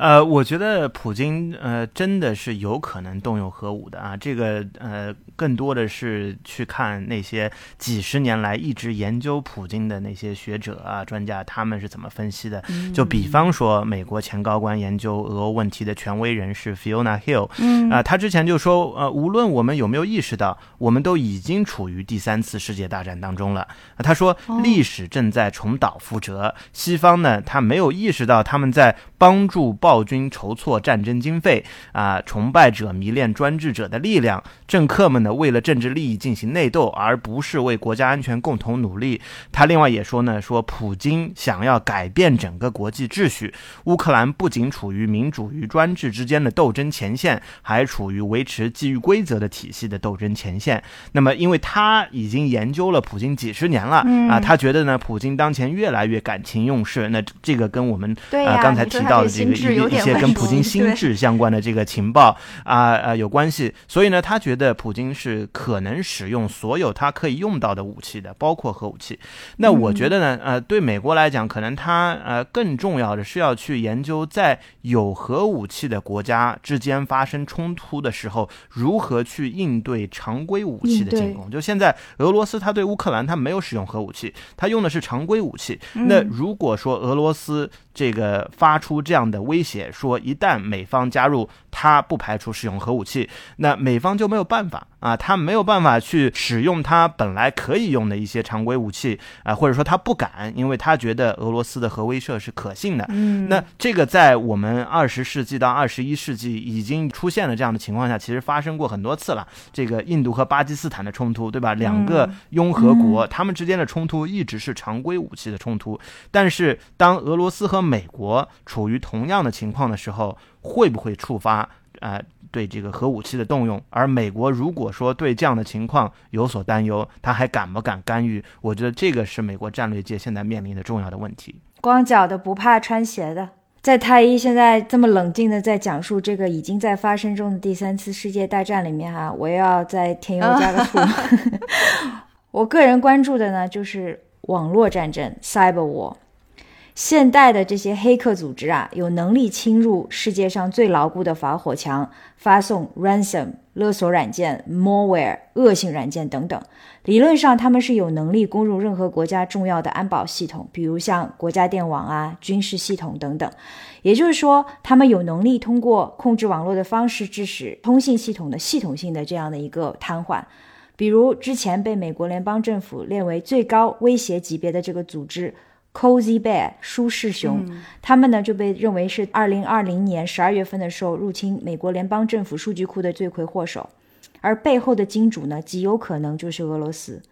当然啦，网络战争呢早就是双向进行的，也就是说，俄罗斯在不停的黑到美国西方的这个系统里面，肯定西方也在做同样的尝试。那我就想问问太医，这是否会演变成人类社会第一次？亲历热战和网络战同时进行的这样的一个场景的一场军事冲突呢？呃，我觉得是的啊，因为这个网络战一直是普京的强项，而且我觉得早就在进行当中了啊。美方呢也深知网络战不可避免，所以唯一向乌克兰派出的这个个体就是网络的防御专家啊。但是呢，呃，网络战争当中一直都是易攻难守的啊。你发起进攻这一方呢，呃，往往是占有优势的，因为。为这个百密一疏嘛，那么拜登此前呢，在与普京进行面对面峰会的时候，就已经给普京列了一个清单了，哪些核心基础设施是不能攻击的。那普京要是真的被惹恼了，可能就会从这个名单上的目标开始攻击啊。所以我觉得网络战有可能进一步升级。嗯，就等于当时把软肋已经都告诉对方了，是吗？这为什么呀？他为什么要这么干？因为本来这个是呃网络威慑是跟核威慑类似的，就是说你如果攻击我的这些基础设施，我也会攻击你基础设施。但是呢，现在出现的情况是，普京他是这个光脚的，对吧？那既然我已经开打了，既然你已经给我实施了这么多制裁了，我已经不怕更多的灾难过来。但是对美国人而言，他不是这样，他现在这个美国自己国内仍然是歌舞升平，对吧？啊，所以呢，就是说一旦出现这个，比方说再次像去年一样。啊，整个东海岸的这个呃供应不足，那你汽油价格高，大家没问题，对吧？你排队买不到汽油，这个就成了问题了啊。所以呢，就是说这个美方对这样的情况也是非常顾虑的。嗯，而且好像现在乌克兰的境内依然网络是非常的畅通的，而且比如说水啊、电啊这些都还是有保证的。而且你想啊，一般的战争而言，到了这个如果真的是进攻到人家这个里面，肯定完全切断。但是俄罗斯好像完全没有这么做，这是他们在顾虑吗？还是说他们其实也是有意为之，要保证一定的这种民生的安全和可持续性？乌克兰其实一直是呃，普京来试验他的网络攻。击的这个试验田，而且他发起 这个战争的那一刻，其实是乌克兰大面积停电的啊，所以他可能并不是要一直使用，只是在关键的时候啊，某一个时间点他要用一下，嗯。是他留的最后一手，应该是之一吧。对，那么这个说到双方的这个信息战，我觉得现在也有一点，就是信息真的是满天飞，而且是真假难辨。我们普通吃瓜群众感觉的自己的智商哈就有点不够了。那么太医，我想问一下哈，那如何在这么多的纷繁复杂的信息当中，怎么来分辨真伪呢？就我们一般人哈。呃，这一点我的朋友方可成他有一个 newsletter 叫新闻实验室啊，经常会给大家做全面的梳理啊，我给大家推荐。原来你认识方可成啊？我也一直啊，是可成是好朋友，我也一直看他的新闻实验室。所以我自己觉得呃有这么几点，首先是有没有讲清楚消息的来源啊，第二个呢是有没有让读者一下子就产生非常强烈的情绪啊，如果有的话，那这个可能就不一定靠谱的啊。第三个呢就是发布者以往的历史。记录是怎么样？它的 track record 怎么样？对吧？那呃，尤其是要区分究竟是新闻报道还是评论，它究竟是在阐述事实还是自己的观点言论啊？所以呢，这个我就正好趁机想要给大家推荐一下我自己的两个公众号了啊 啊！一个呢是由我们这个全球上百位华人学者共稿的政论时评性质的，叫《海外看世界》啊。另一个呢是我自己每天会记录一些和国际关系、中美关系、美国对华政策制定相关的最新动态的号，叫华府。圈内啊，华府呢就是呃指华盛顿啊，圈内呢指的就是这个华盛顿的一环叫 Beltway 啊，所以公众号的字母的 ID 就叫 Inside the Beltway 啊。哇啊，大家赶紧关注起来。对，两个名字，太一再重复一下，都能搜到啊，都可以搜到哈。第一个是叫海外看世界，嗯，第二个是叫华府圈内。这两个公众号的内容主要是以事实为主，还是以评论为主？呃，海外看世界的文章都是由全球各地呃超过一百位我们的华人学者来供稿的。那我呢担任执行主编啊啊，它的性质呢是政论时评，所以是评论性的。然后呢，这个华府圈内呢，它的主要目的是来捕捉当天发生的。重要的热点与我们中国特别相关的一些内容啊，我自己来记录的，所以呢，可能是以陈述事实为主。当然，我有的时候会带一点自己的小评论。嗯，而且这两个公众号都已经好几年了，是不是？因为刚才你说了嘛，啊要看他的这个 record。啊，是海外看世界已经是第五年了，嗯啊，然后呢，呃啊，已经是进入到第六年了啊，我们是在这个特朗普呃上台的第一天呃推出的，就感觉不说话不行是对吧？啊，然后呢，这个华府圈内呢是在前年的六月份，所以也已经有一年半了啊。是的，我们节目播出的时候会把这两个公众号的信息哎都刊登在我们的这个文稿里面，嗯所以方便大家找到。所以嗯欢迎大家啊多关注一下啊。希望能成为大家信息来源之一吧。嗯，是的，是的。对同时也要记住太医刚才分享的这样的一个提示就是我们在阅读信息和转发信息的时候都要注意如何去甄别这个信息的真实性和可靠性嗯。嗯。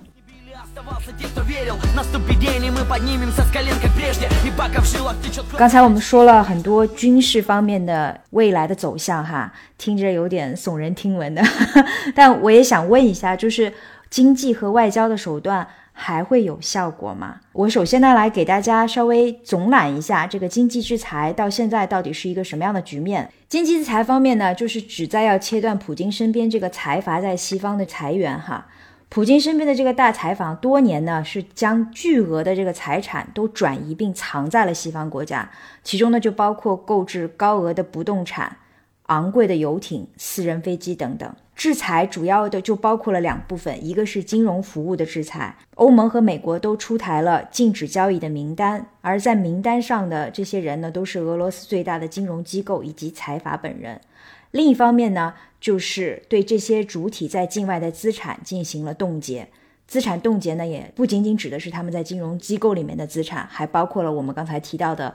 私人飞机、昂贵的游艇。所以这两天可以在新闻头条看到，德国、法国，包括荷兰这边都在大力的寻找这些昂贵的财产背后的这个所有人究竟是不是被制裁的这些人。而经济制裁另一方面更重要的呢，就是出口限制。出口限制呢，就是要对俄国实行极度严格的这个出口管控。管控的主要目标呢，就是特殊的产品，包括了双重用途的物品以及专项技术。双重用途的物品呢，指的简单来讲就是既可以民用又可以军用的物资。另外呢，就是关于中断了部分俄罗斯银行的这个 SWIFT 的金融操作。大家记住是部分的俄罗斯银行，也就是它并没有切断所有俄罗斯银行的这样的一个交易的，在这个通信系统里面的这个交易权限。另外，这并不是所有的银行间进行交易的唯一的平台，也就是说，除了 SWIFT，其实还有其他的平台。经过刚才太爷的这番分析呢，我就明白了，你刚才说的就是他提出 SWIFT 作为关键字，更大的其实是为了平息民意的这种愤愤不平。但事实上面，他没有切断跟俄罗斯之间这最后的一系列的，联系。暂时还没有嗯。经济制裁之外呢，其实这一波的制裁还涉及到了其他的方方面面，还有一些呢是没有被制裁的人也受到了影响。比如说，英国著名的足球俱乐部切尔西，他最大的老板就是一个俄罗斯人。他虽然没有受到英国政府或者是任何欧盟政府的这个制裁，但是也因为他跟普京本人的这个亲近关系啊，他今天在新闻里面主动提出他要出售在切尔西的所有的股份，可见就是这一波制裁受到影响的也不仅仅只是这些财阀以及金融机构，还有这一些没有受到制裁的俄罗斯。是的，现在的这个制裁已经不断的延伸到了音乐界呀、体育界别啊、艺术界别的这些俄罗斯人。很典型的啊，就是刚刚召开的这个残奥会嘛。那么，俄罗斯和白俄罗斯的运动员就在召开的前一天，被国际残奥委会宣布说拒绝这些运动员参加本届北京残奥会。那么原因是什么呢？说为了维护奥运会的完整和所有参赛者的安全，我们决定拒绝他们的这个嗯来自这两个国家的运动员参赛。而且说，对于受到影响国家的残疾人运动员，我们非常的抱歉。但是你们的政府上周做出的违反奥林匹克休战的决定，影响了你们，你们是政府行动的受害者。所以呢，这个最后一刻的这个决定，那么这个两个国家的嗯八十三名运动员，他们其实已经到了北京了，那这个就不得不打包回家了。这个真的好严厉、啊，对，已经蔓延到很多不同的领域了。比如说，像迪士尼呀、华纳、索尼已经暂停在俄罗斯上映新的电影了。然后，很多的俄罗斯艺术人士原计划在欧洲举办的艺术展览、音乐会、芭蕾舞演出全都被取消了。那么，我国网友也就评论说：“哎呦，现在俄罗斯方块害怕极了，就是那个游戏嘛。”哎呀，我刚才还想说一点比较严肃的话题，金涵这说了一一岔话，我没办法再继续这个严肃的话题。但是我真的觉得这些人都没有办法选择自己出生的是啊地方，尤其是这些运动员，他们不应该就是和平与正义的象征吗？实际上，在国际残奥委会的这个官方的宣布的前一天，他们还曾经表示说，两国运动员是可以参赛的，而且是以这个中立的身份参赛的。但是不知道是不是由于对受到了国际社会的这个压力哈，他们第二天完全就就说嗯我们改变了我们的想法。嗯，这感觉也是有点过了，这打击面儿推而广之，很多的无辜的人都受到了无妄之灾。对，尤其尤其我记得奥林匹克最初他是说，是都是以个人的身份，而不把国家的身份考虑在内的。现在完全背离初衷了，感觉是，嗯，现在有些事情就非常的荒诞，就是我看到一个新闻，就是说在意大利米兰。一个大学一个教授啊，他下一周要开一门叫做托斯妥耶夫斯基的这个讲读课，哦结果呢，这一周他就收到学校通知说让他推迟这个课程，因为的当前的形势可能会引发一些争议。就因为陀伊陀耶夫斯基是一个俄罗斯人，是的，就这世界只容得下跟黑跟白，容不下任何其中一切的其他颜色。嗯是的，哎呀，可见经过这一番的连番上阵，最受难的除了乌克兰人民之外，还有俄罗斯本国的人民。俄罗斯央行本周就宣布将本国的利率从百分之九点五上调到百分之二十，天哪，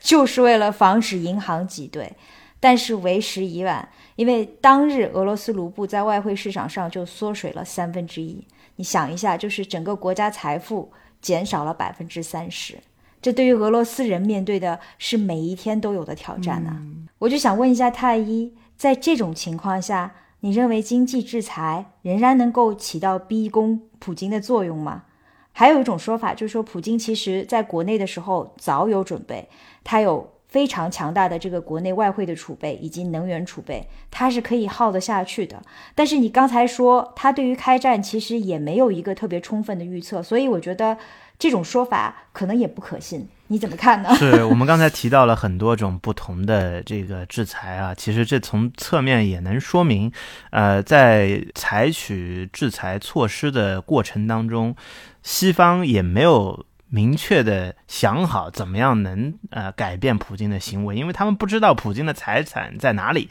啊、他这个 所以呢必须这个通过嗯施压民众的方式啊、转借压力到普京身上，但这个就使得俄罗斯的大批的民众啊、成了这个呃受害者了，所以它威力很大，但是呢呃并没有太大的这个让普京感受到这个痛。啊、然后呢普京自己也看准了能源议题在美西方内部的这种分歧啊、因为这个欧洲必须要依赖于这个俄罗斯的能源啊、所以呢，这个呃，普京觉得这个问题不会太大，所以呢，这个美西方最近几波啊，都是针对普京身边的寡头高官啊，对他们来进行制裁。我觉得现在呃，西方他可能正在等待俄罗斯高层发生宫廷政变啊，以结束这场在他们眼里完全由普京一个人挑起的主导的这样的一个战争。啊，但我觉得这个可能性我们也没有办法去判断了，因为这个如果普京他自己都是一个人啊、在这个莫斯科郊外啊、做这样的决策，也不太和不同的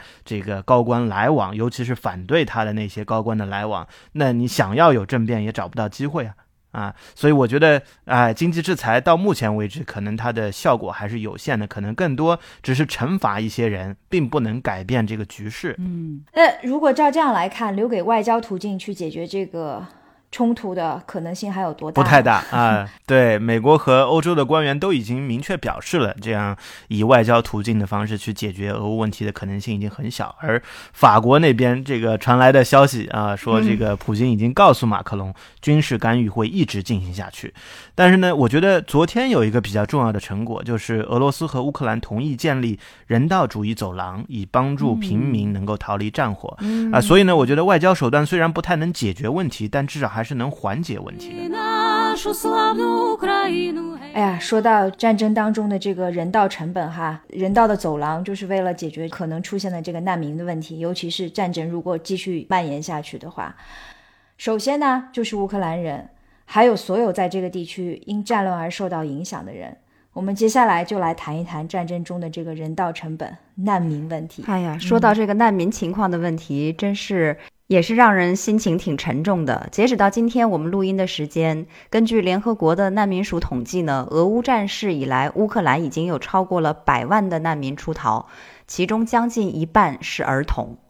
那而且我们不乐观的预计的话，将来会有超过四百万的乌克兰人因为俄罗斯的入侵而流离失所，需要保护和援助。据我了解，今天联合国难民署已经把这个预测的数量提高到了千万，到千万级了已经。他们还预测这将成为是本世纪以来最大的难民危机。嗯，那么我们这个要形成一下对比哈，说难民数字可能达到千万级，那么乌克兰的总人口数是多少呢？四千二百万左右，也就是说四分之，一的人口，有六到十分之一的人口，甚至要到四分之一的人口都要逃亡。嗯，面对这样的一个非常严重的难民情况呢，欧盟各国的内政部长在周四，也就是三月三号的时候是达成了共识，将要通过一个临时保护性指示计划。也就是说呢，这些难民将可以在欧盟的成员国内得到至少一年的临时保护，因为这个计划在过去其实从来没有被真正启用过。所以也被认为是欧盟前所未有的一个举措。那么，当然了，联合国难民事务高级专员这个菲利普·格兰迪，他是对这项举措表示非常的欢迎。但是另一方面呢，欧盟的内政事务专员约翰森，他也同时提醒说，欧盟不要太天真，因为乌克兰的这个百万甚至将来更多的难民，势必会对欧洲的社会带来巨大的挑战。那我们也看到，其实现在这个乌克兰周边的很多国家，甚至包括欧洲很多的其他国家，已经在陆陆续续的接受来自于乌克兰的难民了。我就看到了前些日子这个电视上面是，呃，拍摄到波兰。他们接纳了很多来自于乌克兰的难民，你就会在电视上看到波兰的平民，他们会自发的到车站呐、路边呐、等等地方去迎接乌克兰的难民，递给他们衣服和食物，并且给他们非常温暖的笑容，给他们拥抱和欢迎。那当然了，除了波兰以外，另外还有很多其他的国家，像匈牙利啊、罗马尼亚、摩尔多瓦等等国家，应该说都是张开了欢迎的双臂。但是呢，在处理难民问题上面，除了大家比较知道的这一些方面，其实还有其他的一些点是要呼吁我们大家特别关注的。第一个，首先就是不同种族的难民，他们所受的待遇引发了国际社会的关注。我们看到报道说，连日以来有非洲人、印度的国民，还有巴基斯坦的国民、中东后裔等等，他们都发出了紧急报告。说他们在试图逃离乌克兰境内的时候呢，受到了这个暴力，甚至是危及生命的种族主义和仇外待遇。有一些人报告说，他们被拒绝进入乌克兰境内的防空洞；还有人说呢，边防人员会阻止他们越过边境，或者把他们推到队伍的后面。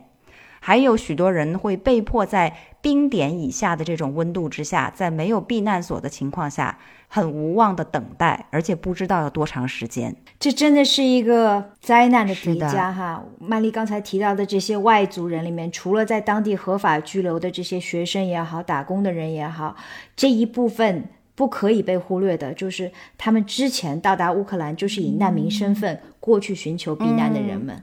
阿富汗人、中东、北非等各国的这个难民，他们没有办法离开乌克兰境内。第一个原因是因为他们没有身份证本，身就已经是难民，嗯，他们是难民中的难民。其二，就是因为乌克兰在撤离上面对于本国公民有优先权。是的。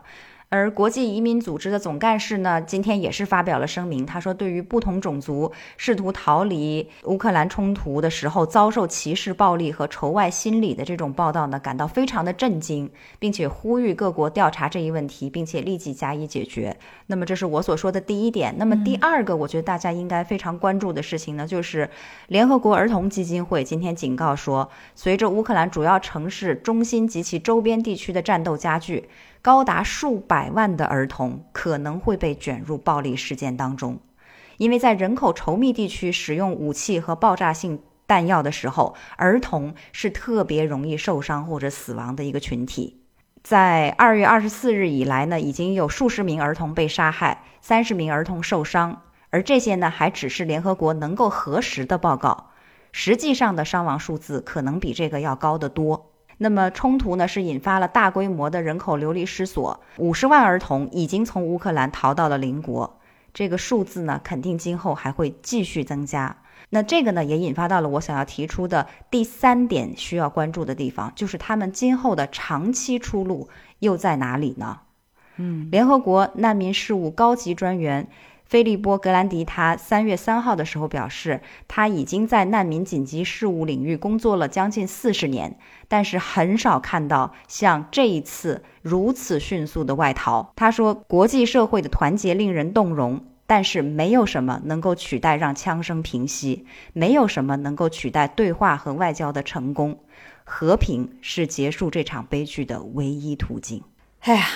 想到这个前景啊，我就真的想要问这样的一个问题：，就是面对即将而来的这样的一个难民问题，欧洲准备好了吗？还有就是，美国会在多大的程度上帮助到这新出来的这样的一个难民问题？虽然美国在总统拜登他是承诺了他会帮忙哈，但是他到底会怎么做呢？尤其是他受到了国内事务的多种的肘指。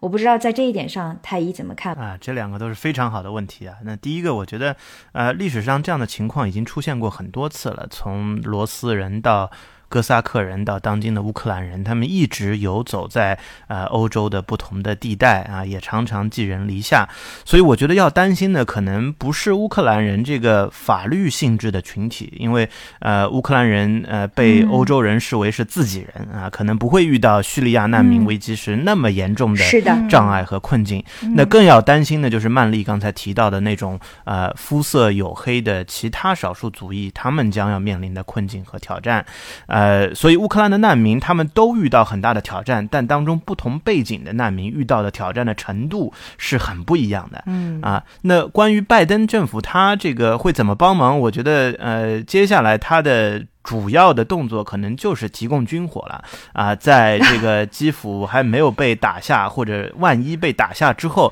他会不断的啊往区域里面、战区里面运送啊美方的或者说美西方的弹药啊，然后呢，呃，之前的制裁措施的当中的非常关键的一步，呃，是一旦整个乌克兰啊变成了俄战区，他可能呢会支持乌克兰的流亡政府在俄战区搞破坏啊，所以。呢，组织这些呃民众的暴动啊，这样的这个培训其实已经早就开始了。那另外一个呢，就可能就是帮助这个撤离。然后呢，呃，昨天也已经宣布了，在美国境内的乌克兰呃公民啊，可以在这个呃更长时间的滞留美国啊。但是我觉得这样的帮助其实是微不足道啊，就其实没有办法去改变局势。啊，冰山一角，嗯，留给我们的还是一个长远的命题啊。是的。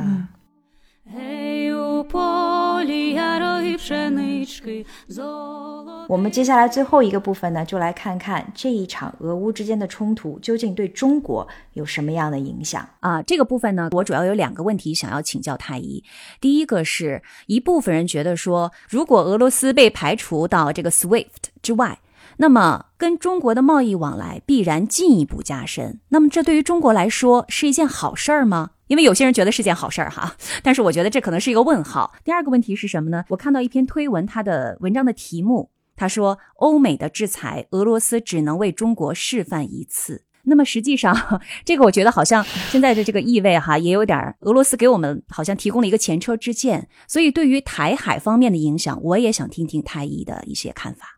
好的，我觉得。呃，首先，俄罗斯占中国外贸的比例非常小啊。那反过来，俄罗斯能从中国获得的贸易量没有办法弥补制裁对它造成的损失。而且呢，中国的金融机构公司其实都在履行对俄的制裁啊。毕竟能用美元去结算啊，并保住在美的资产，对中国的机构，包括国有企业在内啊，这个是非常重要的啊。那我们昨天就已经得到消息，这个呃，中国作为最大股东的呃亚投。行 AIIB 也已经宣布要暂停一切的和俄罗斯以及白俄罗斯相关的投资活动了啊，所以呢，从这一点上我们可以看出，中国并没有完全啊在这个方面呃和俄罗斯走到一起啊，要帮助俄罗斯渡过难关啊。从合规的角度这边，我要给大家补充一个信息哈，就是。中国的公司如果他们要维持自己在欧洲和美国市场的这样的一个商业地位，他必须执行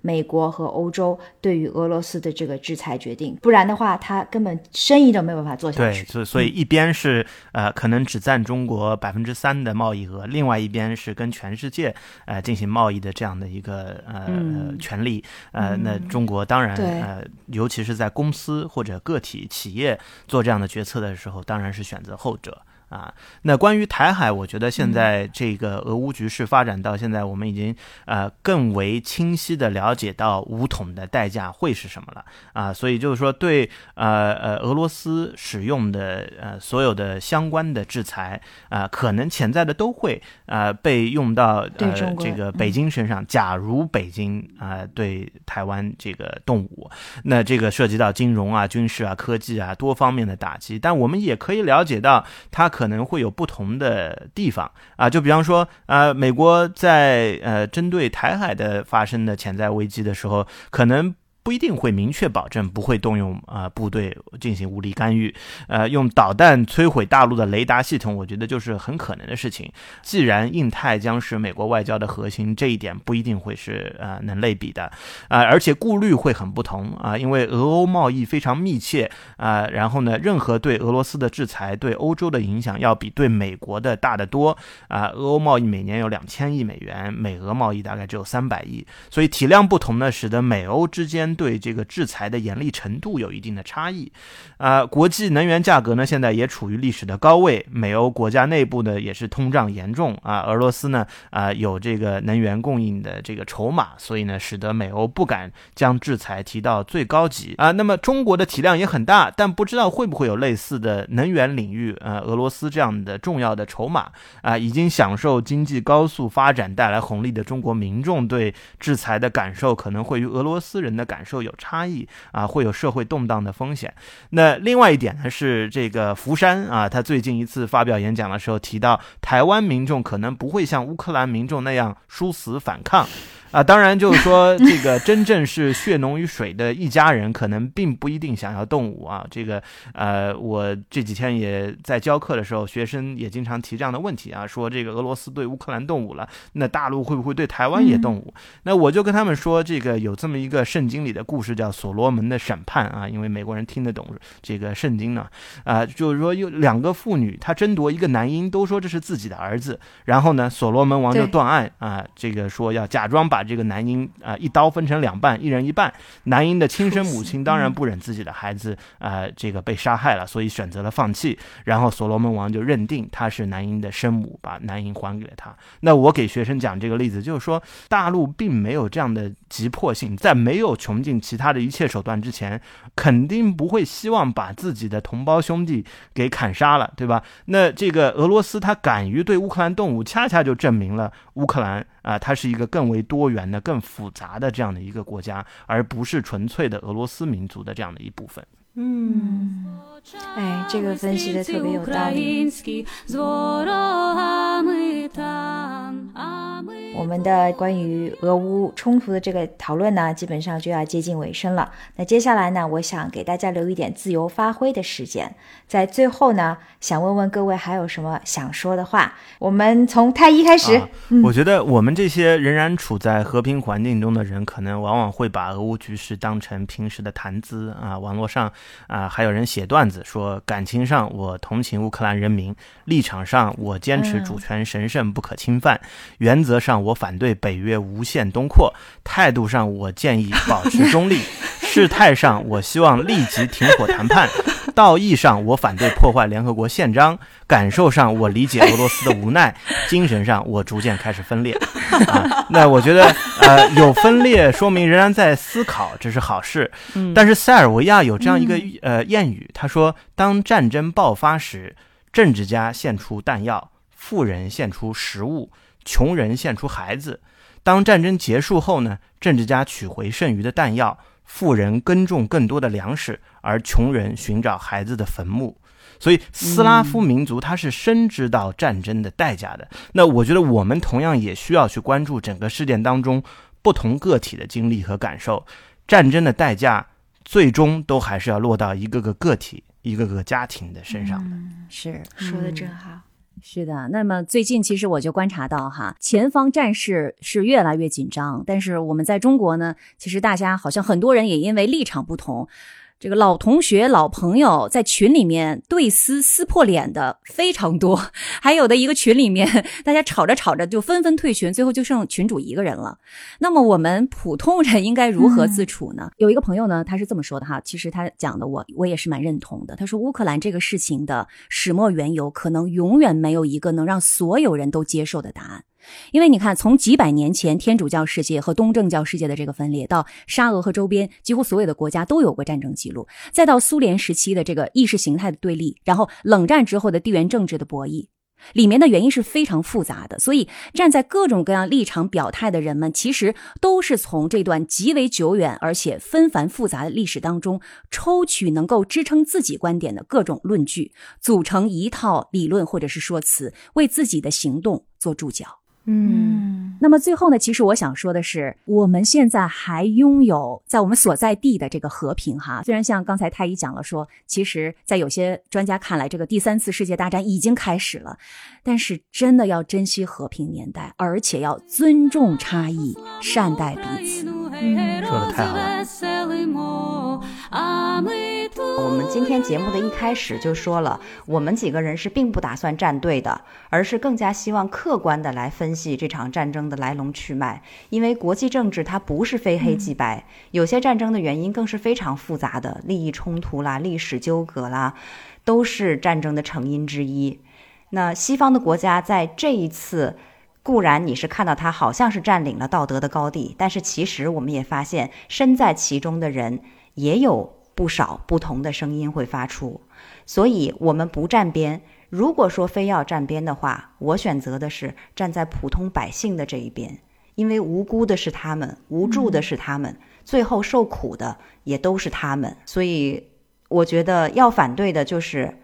战争本身。但是更加重要的是，比起单纯的反战，我们可能更应该做的是去反思，到底什么原因导致了这场战争。如果说我们不能很好的去平等的倾听双方的诉求，试着从根源上去解决矛盾的话，那么隐患永远都在，而长久的和平呢，会非常的难以到来。在最后呢，我要分享一个我和我的一个好朋友在做的一个思考哈，就是。二零二二年的今天，美国仍然可以在世界地缘政治的这个布局下，定点定时、明说暗示的引发地域性的这种争执。在我以前看来，我会认为他这么做呢，是为了对冲并且扭转自己在本国政治经济问题上的这个不利地位，是一种政治策略。毕竟，一个和平的世界会让强权的美国没有用武之地。但是在经历了因为疫情而让世界分裂的这两年呢，我深切地感觉到。美国在战前的这种煽风点火，以及在此后占领道德高地的袖手旁观，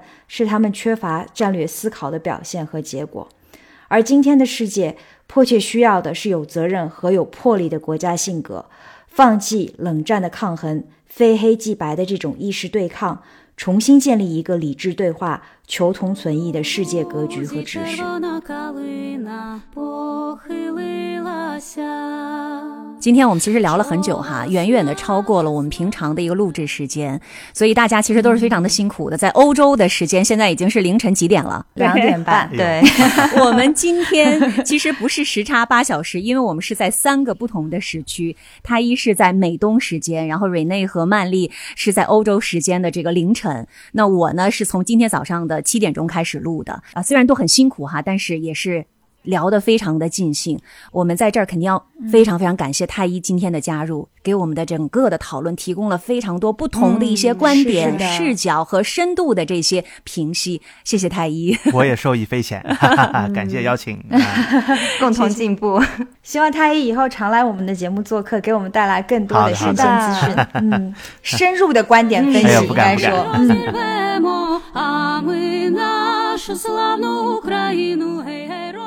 好啦，关于乌克兰危机的这个讨论呢，今天就到这里要结束了。但战争还没有结束。两天以前呢，位于荷兰海牙的国际刑事法庭检察官已经官方的宣布会立即启动调查，就在乌克兰境内发生的可能的战争罪行进行调查。而调查的主要目标呢，就是针对平民的攻击。我们时差八小时呢，会和大家一起继续关注事态的发展，也真诚的希望和平能够尽快的回到世界上的各个角落。我是住在荷兰阿姆斯特丹的瑞。我是住在美国华盛顿的孙太医。我是住在法国里昂的曼丽。我是住在东京的静涵。时差八小时，我们下一期再见，拜拜拜拜拜拜，大家再见喽。